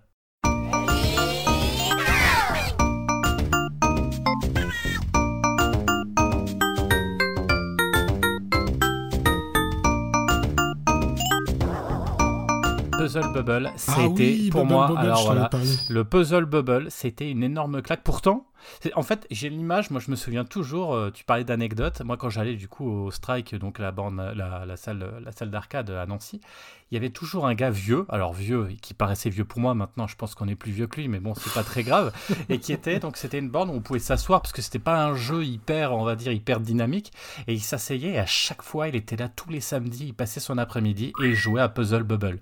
Et, et moi j'étais là, je fais, mais comment on peut euh, passer du temps avec des petites boules comme ça? Parce que le, c'est quoi en fait Puzzle Bubble pour vous expliquer un peu? On reprend les personnages de Bubble Bubble de Taito, hein, c'est des petits dragons, euh, un jeu mythique hein, puisque c'était l'objectif, c'était on des petits dragons en fait et le concept c'était de, de, lâcher des, bulles en fait et de de d'enrou- de d'enrouler en fait des, des monstres et puis de passer de plateau en plateau. Donc voilà et il y a eu des suites, il y a eu euh, Parasol Star, enfin il y a eu plein de jeux qui étaient vachement sympas d'ailleurs, hein, c'était hyper sympa et sort Puzzle Bubble.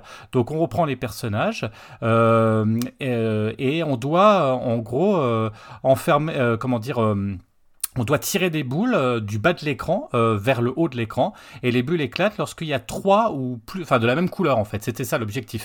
Donc on balance des boules et en fait euh, trois ou plus d'ailleurs. Et, et, et ça Mhm. paraît tout con, hein, un peu, ça ressemble à du Tetris, hein, vous voyez dans, dans, dans l'image. Hein, C'est-à-dire que ça, Ouais, c'est un puzzle. c'est un puzzle. Mais c'est diabolique ce truc. Enfin, je sais pas si vous avez Mhm. déjà essayé, mais c'est un truc. Ah bah, mais bien sûr. tu, tu- tu mets ton Bien nez sûr. dedans, tu ne sors pas. Alors après, quand tu peux Mhm. jouer à plusieurs, c'est encore plus fou. Et enfin, moi, je, ça, ça paye pas de mine. Alors c'est hyper kawaii, c'est hyper mignon, les musiques sont chouettes, sont rigolotes. Mais mais c'était, enfin pour moi, euh, pareil, c'est c'est un, ex- un excellent jeu de, de stratégie, de, de, de- comme tu disais, de puzzle. C'est excellent, c'est très très drôle. Il est sorti aussi sur pas mal de, sur toutes les consoles. D'ailleurs, on peut encore le retrouver. Il est sorti sur PlayStation. Après, il a, il a suivi hein, sur portable, etc. Sur portable, c'est un peu moins agréable parce que c'est quand même petit. Donc du coup, euh, c'est, c'est pas forcément génial. Génial. Mais, mais, mais moi, je sais que ça a été pareil. C'est une de mes claques. Un, de voir ce gars et de se dire, mais comment il peut passer du temps là-dessus? Et deux, d'y être, d'y être allé, de dire, ah ouais, d'accord, je comprends en fait. Je comprends le côté addictif du jeu, euh, de ce jeu de, de, de, de, puzzle. Alors après, je sais, je sais pas si, euh, je sais pas où c'en est. Je sais pas si, euh, si il est toujours, si ça marche toujours ou si, si c'est passé de, c'est un peu en désuétude. Ben, tu le trouves encore dans des compilations. Euh, il, il, y a toujours des gens qui y jouent. Euh, mais non, il n'y a pas eu forcément des suites. Bon, il y a eu plusieurs Puzzle Bobble. Il y a eu jusqu'au au 4, je crois, si mes souvenirs sont bons. Mais il y a beaucoup de gens qui l'aiment bien. C'est un jeu qui est beaucoup aimé parce qu'il est très relaxant. En fait, la musique et le. Il y a une espèce de satisfaction dans le bruitage des bulles quand elles, elles partent, quand elles se collent, quand elles éclatent. Tu as des bruits de gouttes c'est très très satisfaisant. Moi, j'ai découvert ce jeu à l'époque et j'étais en vacances euh, à, euh, à Portiran plage et je vais donc dans un camping et il y avait cette bande d'arcade avec plusieurs jeux dedans. Il y avait Puzzle Bubble, Windjammers de, hmm. que je vois la première fois de ma vie et euh, Dunk Dream Street Hoop que tu as dû entendre parler. Et Puzzle Bubble m'avait comme toi très surpris. Je me suis dit qu'est-ce que c'est que ce jeu en fait? Et en fait, en y jouant un petit peu, j'ai compris en fait cette sensation. T'avais une musique très mignonnette avec des petits bonhommes qui font des kawaii, ouais, c'est ça, exactement. c'est ça. Et, euh, et, ça m'avait beaucoup marqué.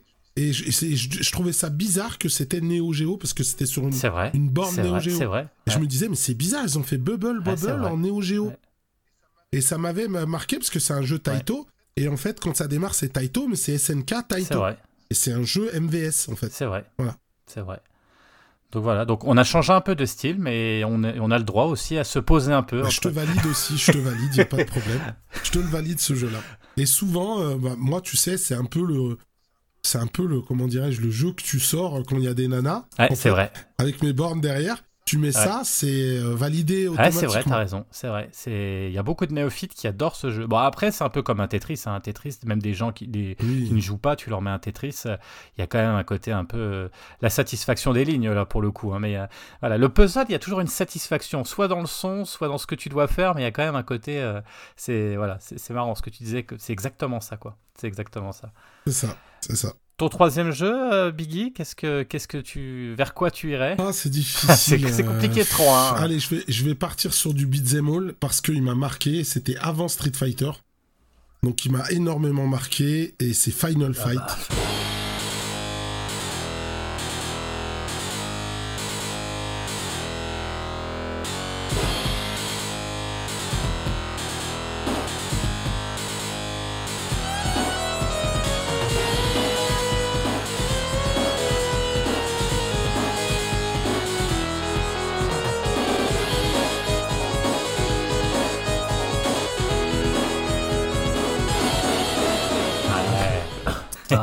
J'étais obligé de le, lancer celui-là parce que celui-là, il nous a énormément marqué aussi. Euh, et c'était, comme je disais, avant Street Fighter 2. Et moi, j'ai, pareil, j'ai des souvenirs extraordinaires de, de, de, ce, de, ce, jeu qui était très très beau. Et je me souviens qu'on timait. Euh, en fait, on savait que si on faisait certaines actions à certains moments, on savait qu'on allait arriver à tel stage. Et en fait, à chaque fois, il y avait un défi pour celui qui allait voir les stages les plus loin, parce que le jeu est très très dur. Ah, Jusqu'à présent, moi je le possède le jeu. Je peux te garantir que le jeu est très très très dur. Euh, Surtout que les deux premiers stages, ça va aller. Ah ouais, y a, moi je trouve qu'il y a un pic, euh, c'est Somor. Ah, il y a un pic après le métro. de boss, je sais plus. Ouais, c'est ça. Juste après le métro, euh, avec Sodom d'ailleurs, qui est devenu après un personnage jouable de, Street Fighter 0. Et donc c'est un samouraï. Et en fait, ce combat sur le ring, dès que tu passes ce stage-là, après ça devient insane. Et t'as un, as un niveau qui est presque injouable, qui est le niveau de l'usine. Voilà, c'est l'enfer, t'avances un peu, il y a les flammes qui sortent du sol. C'est vraiment très, très, très dur. Mais en fait, c'est vraiment, voilà. C'est un jeu, moi, qui m'a fait rêver parce qu'il y avait une ambiance comme ça, malsaine, un peu dégueulasse, tu vois. Vraiment euh, rue, quoi. Mmh, vrai. Et euh, très brute, euh, etc. Surtout qu'au début, tu sais, t'avais une scène un petit peu osée, avec la, la, fille de, de, du, du, de Hagar, du maire, qui, qui se fait kidnapper et tu la vois un peu dévêtue, etc. C'était très euh, mature pour des gens comme nous. Tu vois, on était des enfants, ça nous, ça nous marquait énormément. Et puis dans les années 90, tu avais comme ça cette imagerie très violente comme Robocop. Tu vois, des trucs très très crus, très très bruts comme ça. Et, euh, et pour moi, euh, Final Fight, il symbolisait ça. Vraiment les années 90. Et, euh, et donc voilà, ce jeu incroyable. Donc on peut choisir trois personnages. C'est à la base ce qui devait être Street Fighter 2. Beaucoup de gens ne le savent pas. Il devait s'appeler Street Fighter 89 normalement. C'était d'abord son, on va dire son premier nom, puis après c'est devenu Final Fight. Et euh, pendant qu'ils devaient faire euh, donc la suite à Street Fighter, ils avaient fait ça. ils ont fait un jeu complètement différent, donc un beat'em up, beat'em all, euh, que, qui, qui, se passe dans la rue. Donc on a trois personnages. On a Cody, on a Guy. Donc Cody qui est en fait l'amoureux de la fille qui se fait kidnapper, entre guillemets, c'est sa petite copine. Ensuite tu as Guy qui est l'ami de Cody, qui est un ninja. Et tu as Agar qui est le père de la fille qui se fait kidnapper, mais qui est aussi le maire de la ville et qui est catcheur à, ses heures perdues. donc qui fait tout ça. Et donc tu descends casser la gueule à des voyous dans la rue. Et puis tu avais quand même euh, des subtilités de gameplay qui étaient extraordinaires. Tu avais euh, déjà Double Dragon euh, des années avant qui avait, qui avait quand même, on va dire, un peu posé les, jalons du genre vraiment de ce qui allait être le, le beat'em all. Mais là, on avait des graphismes extrêmement fins, très beaux. et avec des, des, choses voilà très bah, colorées. Encore une fois, c'est le CPS 1 qui est, qui est extraordinaire. Pour moi, le CPS 1, il a un rendu avec notamment euh, Ghouls and Ghosts qui est encore magnifique. Je le, je, le, mets des fois juste, je le laisse tourner tellement le jeu est beau. Et, euh, et donc on a le CPS1 avec, euh, avec la puissance qu'il délivrait. T'as énormément de détails, etc. T'as une bande son qui est culte aussi. Et, euh, et voilà, c'est un jeu qui est quand même très difficile, très exigeant et assez, on va dire, punitif parce que c'était vraiment un bouffe-pièce, quoi. Et j'ai des amis, en fait, j'ai un ami notamment dans l'arcade qui est vraiment très très fan de jeux et euh, il a beaucoup, beaucoup de mal à arriver en un seul crédit loin, quoi. Pourtant, il connaît le jeu par cœur.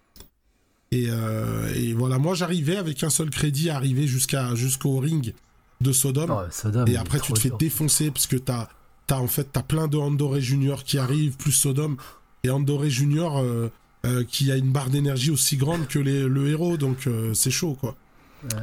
Donc, euh, donc euh, Alors pour info, euh, la petite déception parce que c'est vrai qu'il est sorti après sur SNES, sur Super Nintendo et ah, et voilà donc pourquoi pourquoi, pourquoi une déception? Alors bon, bien évidemment, on va pas parler des graphismes. Forcément, il pouvait, il pouvait pas être euh, aussi bien, c'est sûr. Mais c'est surtout qu'on pouvait jouer qu'à un joueur. Et ce genre de jeu, quand tu peux jouer qu'à un, avec en plus hein, l'arnaque de vendre euh, le version Guy euh, quelques, quelques années plus tard pour avoir un deuxième personnage, c'était quand même un peu cavalier, on va dire, pour rester poli. Mais, mais c'est vrai que voilà, beaucoup de déceptions. Surtout qu'en face, faut dire ce qui est, là, tu avais Mega Drive qui avait sorti quand même Street of Rage, le 1, euh, qui était. Euh, qui, qui, on pouvait jouer à deux. Moi, quand j'étais petit, je vous avoue, pour tout vous dire, je, je, savais pas, je croyais que. Je, enfin, j'avais pas compris que. Je croyais que c'était le même jeu, moi, en fait. Et ah j'avais pas compris que. Bah, on, le voyait un peu pareil, nous, on savait. Je savais que c'était pas Final Fight. ah, moi je savais pas. C'était genre une alternative à Final Fight. Et la vraie alternative par rapport à la Super Nintendo. Parce que là, on retrouvait. Enfin, moi, le 1, j'adore. Hein. Le 1, le 2 est très bien, mais moi, enfin, voilà, c'est le 1 euh, que j'ai toujours, euh, avec lequel je joue encore avec les gamins, avec ma fille depuis qu'elle est petite. On se le termine de temps en temps, il faut. Alors, le 2 est bien, hein, le 3 aussi, mais moi, le 1, voilà. Et c'est vrai qu'on retrouvait les sensations qu'on pouvait avoir sur le, sur le Final Fight. Je trouve beaucoup plus grâce à la musique qui n'était pas la même, mais qui était extraordinaire. Et, euh, et, voilà. Mais effectivement, c'est là où on est dans du, dans du mythique et dans du classique. Et c'est ça qu'on aime dans l'arcade. Et c'est ça qui était génial. C'est de de ne pas avoir ça à la maison, quoi. Tu voyais, c'était extraordinaire, quoi. Tu te retrouvais face à des choses que, qui avaient 10 euh, ans d'avance, quoi. 10 ans d'avance sur ce que tu avais chez toi, quoi. C'est ça qui était dingue, qui, qui, était... Tout à fait. Comme ouais. Fighter. Ah, moi, je l'ai vécu comme une trahison, ce jeu. Euh, Final Fight version Super Nintendo, c'était une trahison pour moi. Parce que moi, j'ai fait la migration de la SNES vers la, de la Mega Drive vers la SNES. Donc, quand la SNES est sortie, j'ai revendu ma Mega Drive pour acheter la SNES. Et je me suis dit, ah ben nous, on va avoir Final Fight. Et le jeu arrive, tu joues qu'à un, il manque un stage. Euh, je le trouve dégueulasse. Tout est rien ne va, tu vois. Et je vois mes potes, ils avaient Streets of Rage, rigolaient au nez.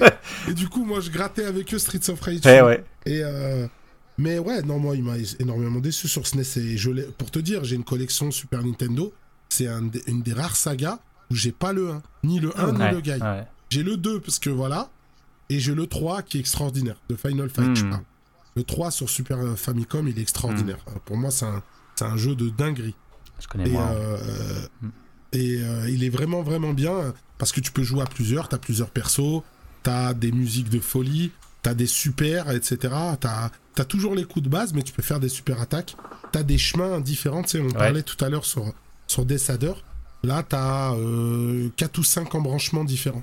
Ah, c'est sympa. Euh, c'est sympa. Ça permet d'avoir une, euh, voilà, un gameplay, euh, Une une rejouabilité, rejouabilité intéressante. Sinon, après, on fait vite le tour. Je le trouve dur avec ta version SNES. mais moi, j'ai- moi, j'ai bien apprécié. Et c'est plus, tu sais, c'est la déception surtout qui parle. Tu vois, c'est pas, c'est Ouais, pas forcément le jeu mais en alors- tant que tel. C'est quand t'as connu des choses. mais, mais contrairement à vous, moi, Mais en fait, Yao, il faut que tu comprennes que moi, j'avais surponcé la version oui, c'est arcade. ce que j'allais pas- dire parce que moi, j'avais pas connu la version je suis arcade. vraiment un joueur d'arcade avant d'être un joueur console. D'accord. Et en fait, le problème, il est que quand tu es habitué à jouer régulièrement la version arcade et que t'attends le jeu, tu c'est comme tu vois Street Fighter 2, il n'y a pas eu ce problème. Hmm. Quand il est arrivé sur Super Nintendo, même si tout à l'heure tu expliquais que c'était pas la même chose, je suis tout à fait d'accord, mais tu avais le les mêmes sensations en Hmm. fait. Et tu te disais comment ils ont pu retranscrire ces sensations-là. Or là, c'était l'arnaque totale. Ouais, mais c'était un an, un an ou deux ans avant, tu vois, donc ils ont appris leurs erreurs Ouais. avec Street Fighter 2. Mais ouais, contrairement à toi, moi, j'ai- vous, j'ai pas connu en arcade, j'ai connu que via les magazines et je bavais euh, comme d'hab sur les screens de l'époque. Et pour moi, un beat'em up réussi, c'est un beat'em up avec un bon stage de métro. Et donc, euh, vu que ce, Ah oui, c'est le ça. stage de métro, il est mythique, donc dans la rame et tout. Ouais. donc, euh, non, non, Ouais. j'ai adoré le jeu. Ben, j'ai découvert sur SNES et après la version arcade. C'était autre chose. Et, et- ah non, je confonds, je confonds. J'allais dire euh, le mode bon- le stage bonus, mais c'est dans Street Fighter. Je confondais avec. le- Il n'y a pas de stage bonus dans Final Fight. Je confonds. Si, Avec la voiture. dans, dans Final Fight, tu, avais, tu as la voiture Ouais, que tu La détruis. voiture, ouais, c'est ça. Et ils l'ont Ils l'ont remis pris dans Street dans Fighter. Street Ouais, Fighter. je confondais, Ouais. moi, il était bien. Ouais, non, non, comme vous, hein, j'y rejoue aussi. t- J'y rejoue toujours en fait. Pareil, je trouve que c'est un jeu Bah, Yao, tu, tu, y a la, tu l'as, je sais que tu l'as aussi, et que moi je dis jouer avec les enfants, mais il y a la compile de Capcom. euh, Ah, ouais, de toute façon, il y en a combien que- des compiles de Capcom Ouais, 10 non, non, 000, mais euh, qui, donc- qui est pas cher, euh, qui doit être à 6-7 euros euh, euh, comment, sur le Sony ou sur. Enfin, sur Ah oui, la version, oui, parce Ouais, qu'il y en a plusieurs ouais. qui sont sortis. Exa- Euh, mais c'est- le spécial beat'em Exactement, où là tu peux retrouver et c'est plutôt Mm. bien foutu quoi. Donc euh, c'est vrai que c'est intéressant si vous voulez rejouer à ces, ces jeux mythiques. Parce qu'il y en a d'autres hein, de chez Capcom, hein, il y en a plein. Il y a, Parce il y y a une arcade collection qui est sortie aussi. Voilà, là, ouais. le jeu pour euh, 2 D'accord. euros. Euh, Un, un, un, un beat'em up de Capcom qui est sous-côté, c'est Battle Circuit. Ouais, euh, Celui-là, dans- je vous le vachement bien. conseille absolument. Ouais. Il est super Avec bien. des ouais. évolutions de gameplay, t'achètes des coups à chaque fois, etc. Ouais. Celui-là, il est vraiment Ouais. sous-côté, c'est un jeu dont on parle jamais. Et c'est une vraie, une vraie petite Ouais. pépite à découvrir Exactement. celui-là. Plus, plus récent, il est de 96, il est vachement bien effectivement. Et Ouais, a- Final Fight, oui, oui, on parlera pas de ceux qui disent que Burning Fight sur euh, SNK c'est l'équivalent de, de jeu. hein. On va les bannir. T'as vu, on va, on ne rebondira même pas là-dessus. Donc, euh, ouais, non, moi je vous rejoins. euh, Final Fight, pareil, comme on parlait pareil pour Street Fighter, c'est un jeu indémodable et tu rejoues euh, Ouais. toujours maintenant. Pour moi, c'est le maître étalon en termes de beat'em up 2D. Même si Tout- je sais qu'il y a quand même mieux, mais moi je trouve qu'il a posé les bases et c'est difficile de, de faire Mm. mieux, je trouve, en termes de jouissance et tout ça par rapport à, à de la 2D. Surtout le roster, et ça. le charisme des personnages, euh, enfin Mm. Cody, quoi, c'est c'est excellent. Quoi. Non, et puis il a un design Ouais. unique. Quand tu vois le jeu, il est d'une beauté jusqu'à présent. Il est très très beau. Moi, souvent, tu sais, entre potes de l'arcade, on s'envoie des photos de nos, nos écrans, peut-être pour montrer que l'image est belle. Et moi, très très régulièrement, je mets Final Fight parce que t'as as un contraste entre les couleurs, etc. Et je mets le stage du métro en plus. Bah ouais, trop. euh, ça, c'est- Euh, bah voilà, après moi j'ai Donc, testé euh, Rival Turf, bon, c'est notre histoire qui était. C'est pas le même genre de qualité, on va dire, sur SNES. Ouais, mais bon, c'était sympa. Faut pas se mentir. Il nous a, il nous a, il nous a un peu calmé la frustration parce qu'il joue à deux, même si le jeu est très basique. Par contre, ces deux suites, qui est Rival Turf 2, aka euh, Rushing Beat Ouais, ouais, je- 2, qui est extraordinaire, et Rushing Beat Shura, qui est une pépite absolue, je le possède. Rushing Beat Shura, il vaut une blinde aujourd'hui, et c'est un jeu magnifique. Ah ouais. Magnifique. Moi fait juste et le 1 et c'est le il 2, est en mais le 3 il est pas émulation, il est hein. exceptionnel. Le 3 il est sorti quand? Il est pas sorti en officiel? Il est sorti qu'en Je ne sais pas, je crois pas, je suis pas sûr. Je crois qu'il est sorti aux USA, mais pas, pas chez nous. Donc en japonais, il s'appelle Rushing Beat Ah. Yao, ton troisième jeu Parce que Bon, bah, ça on va avance, ça dans, avance. du, euh. dans du Capcom et toujours dans de la baston avec euh, Rival School, euh, Ah United là là, by je Fate. possède la PCB. En japonais, Shiritsu Justice Gakuen.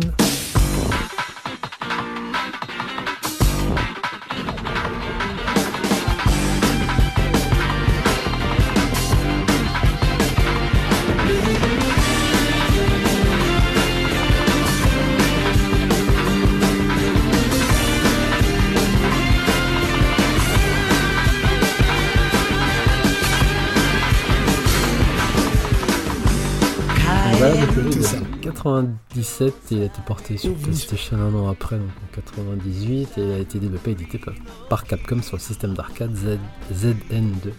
Donc pour moi, pareil, c'était une, une grosse baffe euh, graphique, surtout au niveau de la DA et le look des personnages. euh, donc on se retrouve dans le milieu euh, du lycée au Japon, donc avec tous les codes que ça, que ça équivaut, quoi, donc avec le, le gars qui joue au baseball, les Bosozoku, euh, avec les profs, toute- toute cette galerie de personnages, quoi. Donc c'est c'est pareil, c'était une grosse claque. Et, dans le jeu, c'est- je sais pas si c'est un des premiers, mais on pouvait faire des équipes de deux aussi.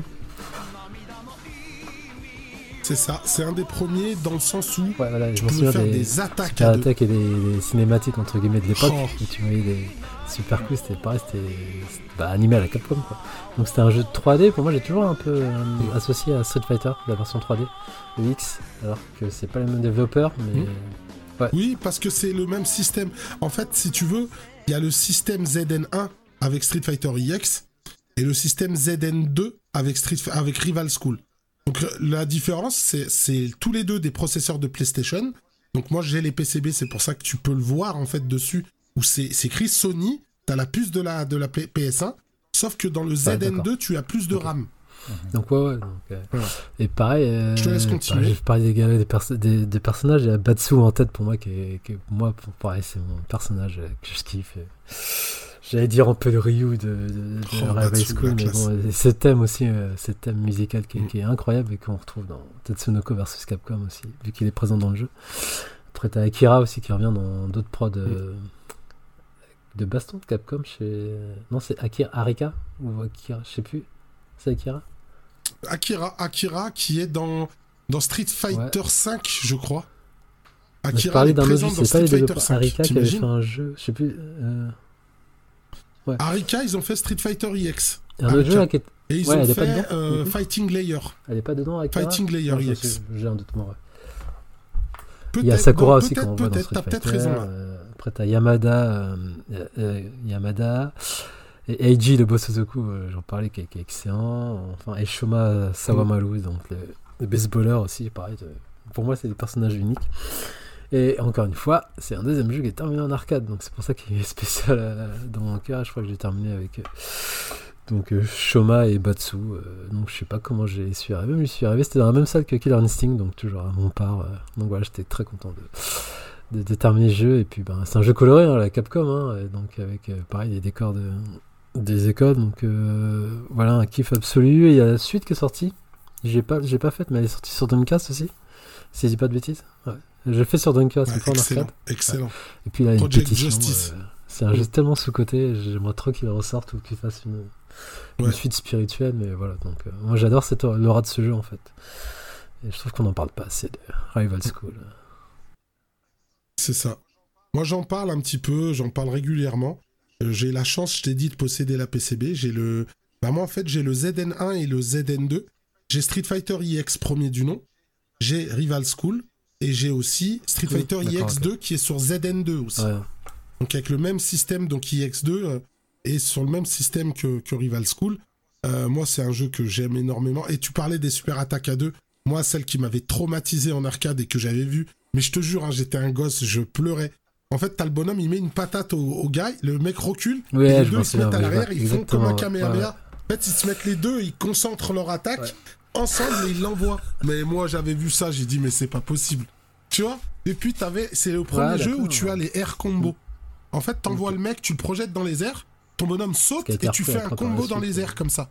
Et ça, et t'avais le, vraiment le tag avec écrit air combo. Et tu gagnais des, des points spéciaux pour les air combos. Moi, c'est simple. Moi, ça m'a vraiment traumatisé quand j'étais gosse. Et Ouais. euh, c'est un jeu que j'aime énormément. Par contre, j'avais détesté la version PS1 et je me souviens, j'avais travaillé tout l'été pour garder de l'argent. J'avais travaillé avec mon grand frère et je vais l'acheter en import. Il était dans les 600 francs à l'époque. J'achète le jeu et t'avais la démo d'un autre jeu. Il était non, je crois que le jeu était sur deux CD dans mes souvenirs. Et en fait, il y avait une sensation bizarre sur la version PS1 où je prenais pas de plaisir, je trouvais le jeu nul, etc. Et je l'ai trouvé nul en fait. Et euh, des, des années après, quand j'ai rejoué à la version arcade, je me suis rendu compte qu'il y avait rien à voir en fait. Que la version PS1, il y a quelque chose, il y a un feeling. Je pense que c'est le nombre d'images par seconde. Je crois que la version PS1 doit être en 30 ou où le jeu arcade est en 60 Mmh, images. ouais. Et du coup, il y a quelque chose qui fait que le jeu est, est raté, en fait. Moi, c'est un peu pareil. J'ai découvert sur PlayStation aussi. Et euh, alors, je- moi, je connaissais pas la version arcade, donc euh, donc moi, je me suis éclaté forcément, surtout parce que ces fameux combos à deux avec tous les personnages, la batte, le machin, je m'en rappelle. Enfin, c'était Ah, c'est C'était assez dingue et c'est vrai que moi je l'ai pas connu en arcade mais j'avais vachement aimé euh, et c'est vrai qu'on en- le truc euh, s'est passé c'est vachement étonnant que ce jeu soit tombé Mm. comme ça aux oubliettes quoi enfin Ouais. c'est c'est Bah ouais. étonnant étonnant parce que ça a vraiment Ouais. en plus le côté euh, le côté euh, très typé japonais comme ça qui pourrait plaire même à l'heure actuelle c'est marrant que que là les gens passent à Mm. côté il y a forcément une raison Et je mais- voulais juste revenir sur le design, donc ça a été fait par euh, l'illustrateur Edayan, euh, qui a notamment bossé sur, euh, bah, sur beaucoup de prods Capcom, hein, comme les Dark Stalker, les Street Fighter Alpha, euh, Street Fighter X, et donc on reconnaît vraiment sa Ouais. sapate. Et faut vraiment aller jeter un œil, c'est- unique en son genre, je trouve. Donc euh, ouais. on peut le trouver Ah, où maintenant? Est-ce qu'il euh, est dans des versions Attends, Où est-ce qu'on euh, trouve ce jeu? C'est Non. ouf. hein. Non, bah honnêtement, à part euh, Bah, il y a jouer sur Dreamcast, l'émulation sur euh, PlayStation la 1 ou arcade, je, je- la version Dreamcast est, Ouais. est, est- est- est plus belle que... Ouais, ou quoique non. Non, non, parce que la, Ouais. version Naomi, moi je l'ai sur Naomi, en... j'ai le 1 et le 2. Hein. En- je l'ai sur la Naomi, euh, donc là, sur la borne d'arcade. Il est très très beau. Il est comme sur Dreamcast, parce que la, la Naomi et la Dreamcast sont très proches. Et euh, par contre, non, il n'y a pas de d'édition de ce jeu. Je l'ai plus jamais revu euh, sortir Ouais, seul dans une compile ou quoi. Ou peut-être que ça me m'échappe, mais euh, j'ai pas le souvenir de, de version en fait, euh, euh, on va dire HD. syndrome, de ce jeu-là. dire Tobal, Tobal 1 et 2, c'est pareil, ce jeu euh, qui était une claque à et Ah, pour y bah, rejouer maintenant. Tobal 2 surtout. Le 1 encore Ah, bon, il a vieilli, mais le aussi- 2 c'est- il est magnifique. quoi. ouais. Ah ouais, c'est fou. Et le nombre de Ouais. persos que t'as dans le jeu, c'est voilà incroyable. trois. euh, jeux. donc que de la baston. Euh, étonnamment, mais c'est l'époque. bah écoute, en même temps, euh, c'est forcément. hein, euh, donc vous, vous l'aurez compris quand même, bah, les, les salles d'arcade arcade à l'heure actuelle et les jeux d'arcade, alors on peut retrouver sur console, mais c'est vrai que c'est quand même moribond, euh, c'est vraiment dommage. Maintenant, ça va être beaucoup plus compliqué. Alors bien sûr, ces jeux d'arcade perdurent quand même hein, par le biais de nos consoles modernes. Heureusement, on peut les retrouver dans des compiles. On en a suffisamment parlé là. Il y a beaucoup de compiles qui sortent. euh, euh, on peut aussi trouver illégalement, on va dire, hein, bien sûr. Maintenant, par contre, et c'est ça qui m'intéresse pour conclure, euh, Biggie, si euh, à l'heure actuelle, euh, on veut avoir sa euh, borne d'arcade chez soi. Euh, tu vois, moi par exemple, j'aurais adoré avoir une borne d'arcade. Ça a été un, kiff et vraiment un fantasme, j'ai envie de dire, depuis des années. Mais je me suis dit, comme je suis pas du tout technique, j'ai jamais osé. Tu vois, ce que je me suis dit, c'est un truc qui doit tout le temps tomber en rade et, quelque part, donc du coup, ça va, ça va être chez moi, puis ça va jamais être utilisé. Si, alors, on n'est pas trop mécano, pas trop technique, est-ce qu'il y a maintenant des substituts ou des moyens ou toi, qu'est-ce que tu as et qu'est-ce que tu conseillerais ou euh, Alors ça va.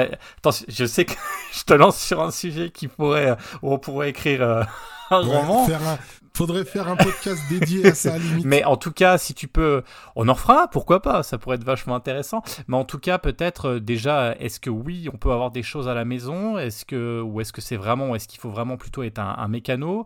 Est-ce que ça prend vraiment de la, beaucoup de place? Est-ce que est-ce que c'est c'est utopique? Je te laisse la parole. Alors, euh, c'est diffi- c'est très difficile ta question. C'est une bonne question, mais c'est c'est quelque chose de très difficile à répondre. Alors, je dirais que moi aujourd'hui, tu sais, avec le recul que j'ai par rapport à ça, parce que j'ai eu un cheminement en fait dans l'arcade jusqu'à arriver au truc le plus pur. En fait, je pense qu'on est toujours comme ça. Quand on, même quand on fait de la musique, on va passer par des étapes, on va dire un peu simples, et puis après on va se spécialiser, puis après on va aller chercher vraiment la pureté. Je pense que l'arcade c'est un peu pareil.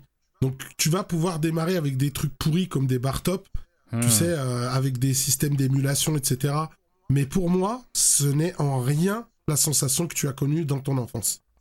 Ça va, ça va singer, ça va, ça va faire que te faire croire que c'est totalement illusoire. Mais pour moi, la vraie sensation de l'arcade, c'est une borne d'arcade. C'est difficile à dire ça, c'est très dur comme phrase, mais c'est la vérité. Moi, j'ai eu un, chemin qui est parti du bar top que j'avais gagné dans un concours, en passant par une borne euh, que j'avais après euh, gagnée chez un client, que c'est ce client-là fabriquait des bornes d'émulation en bois. Euh, j'ai jamais trouvé de sensation intéressante au point que j'ai vraiment envie de revenir dessus. Et ensuite, après, je me suis monté une borne avec la Taito Viewlix que je t'évoquais tout à l'heure. Et j'avais mis un PC à l'intérieur, donc du coup, je pouvais jouer aux jeux récents avec les vraies sensations et les jeux émulés avec un, un, système qui te met tous les jeux émulés. Donc c'était une sensation qui était bien, mais dès lors que j'ai passé sur une vraie borne vintage avec un tube cathodique, là c'était l'arcade. Là c'était ce que j'avais connu, etc.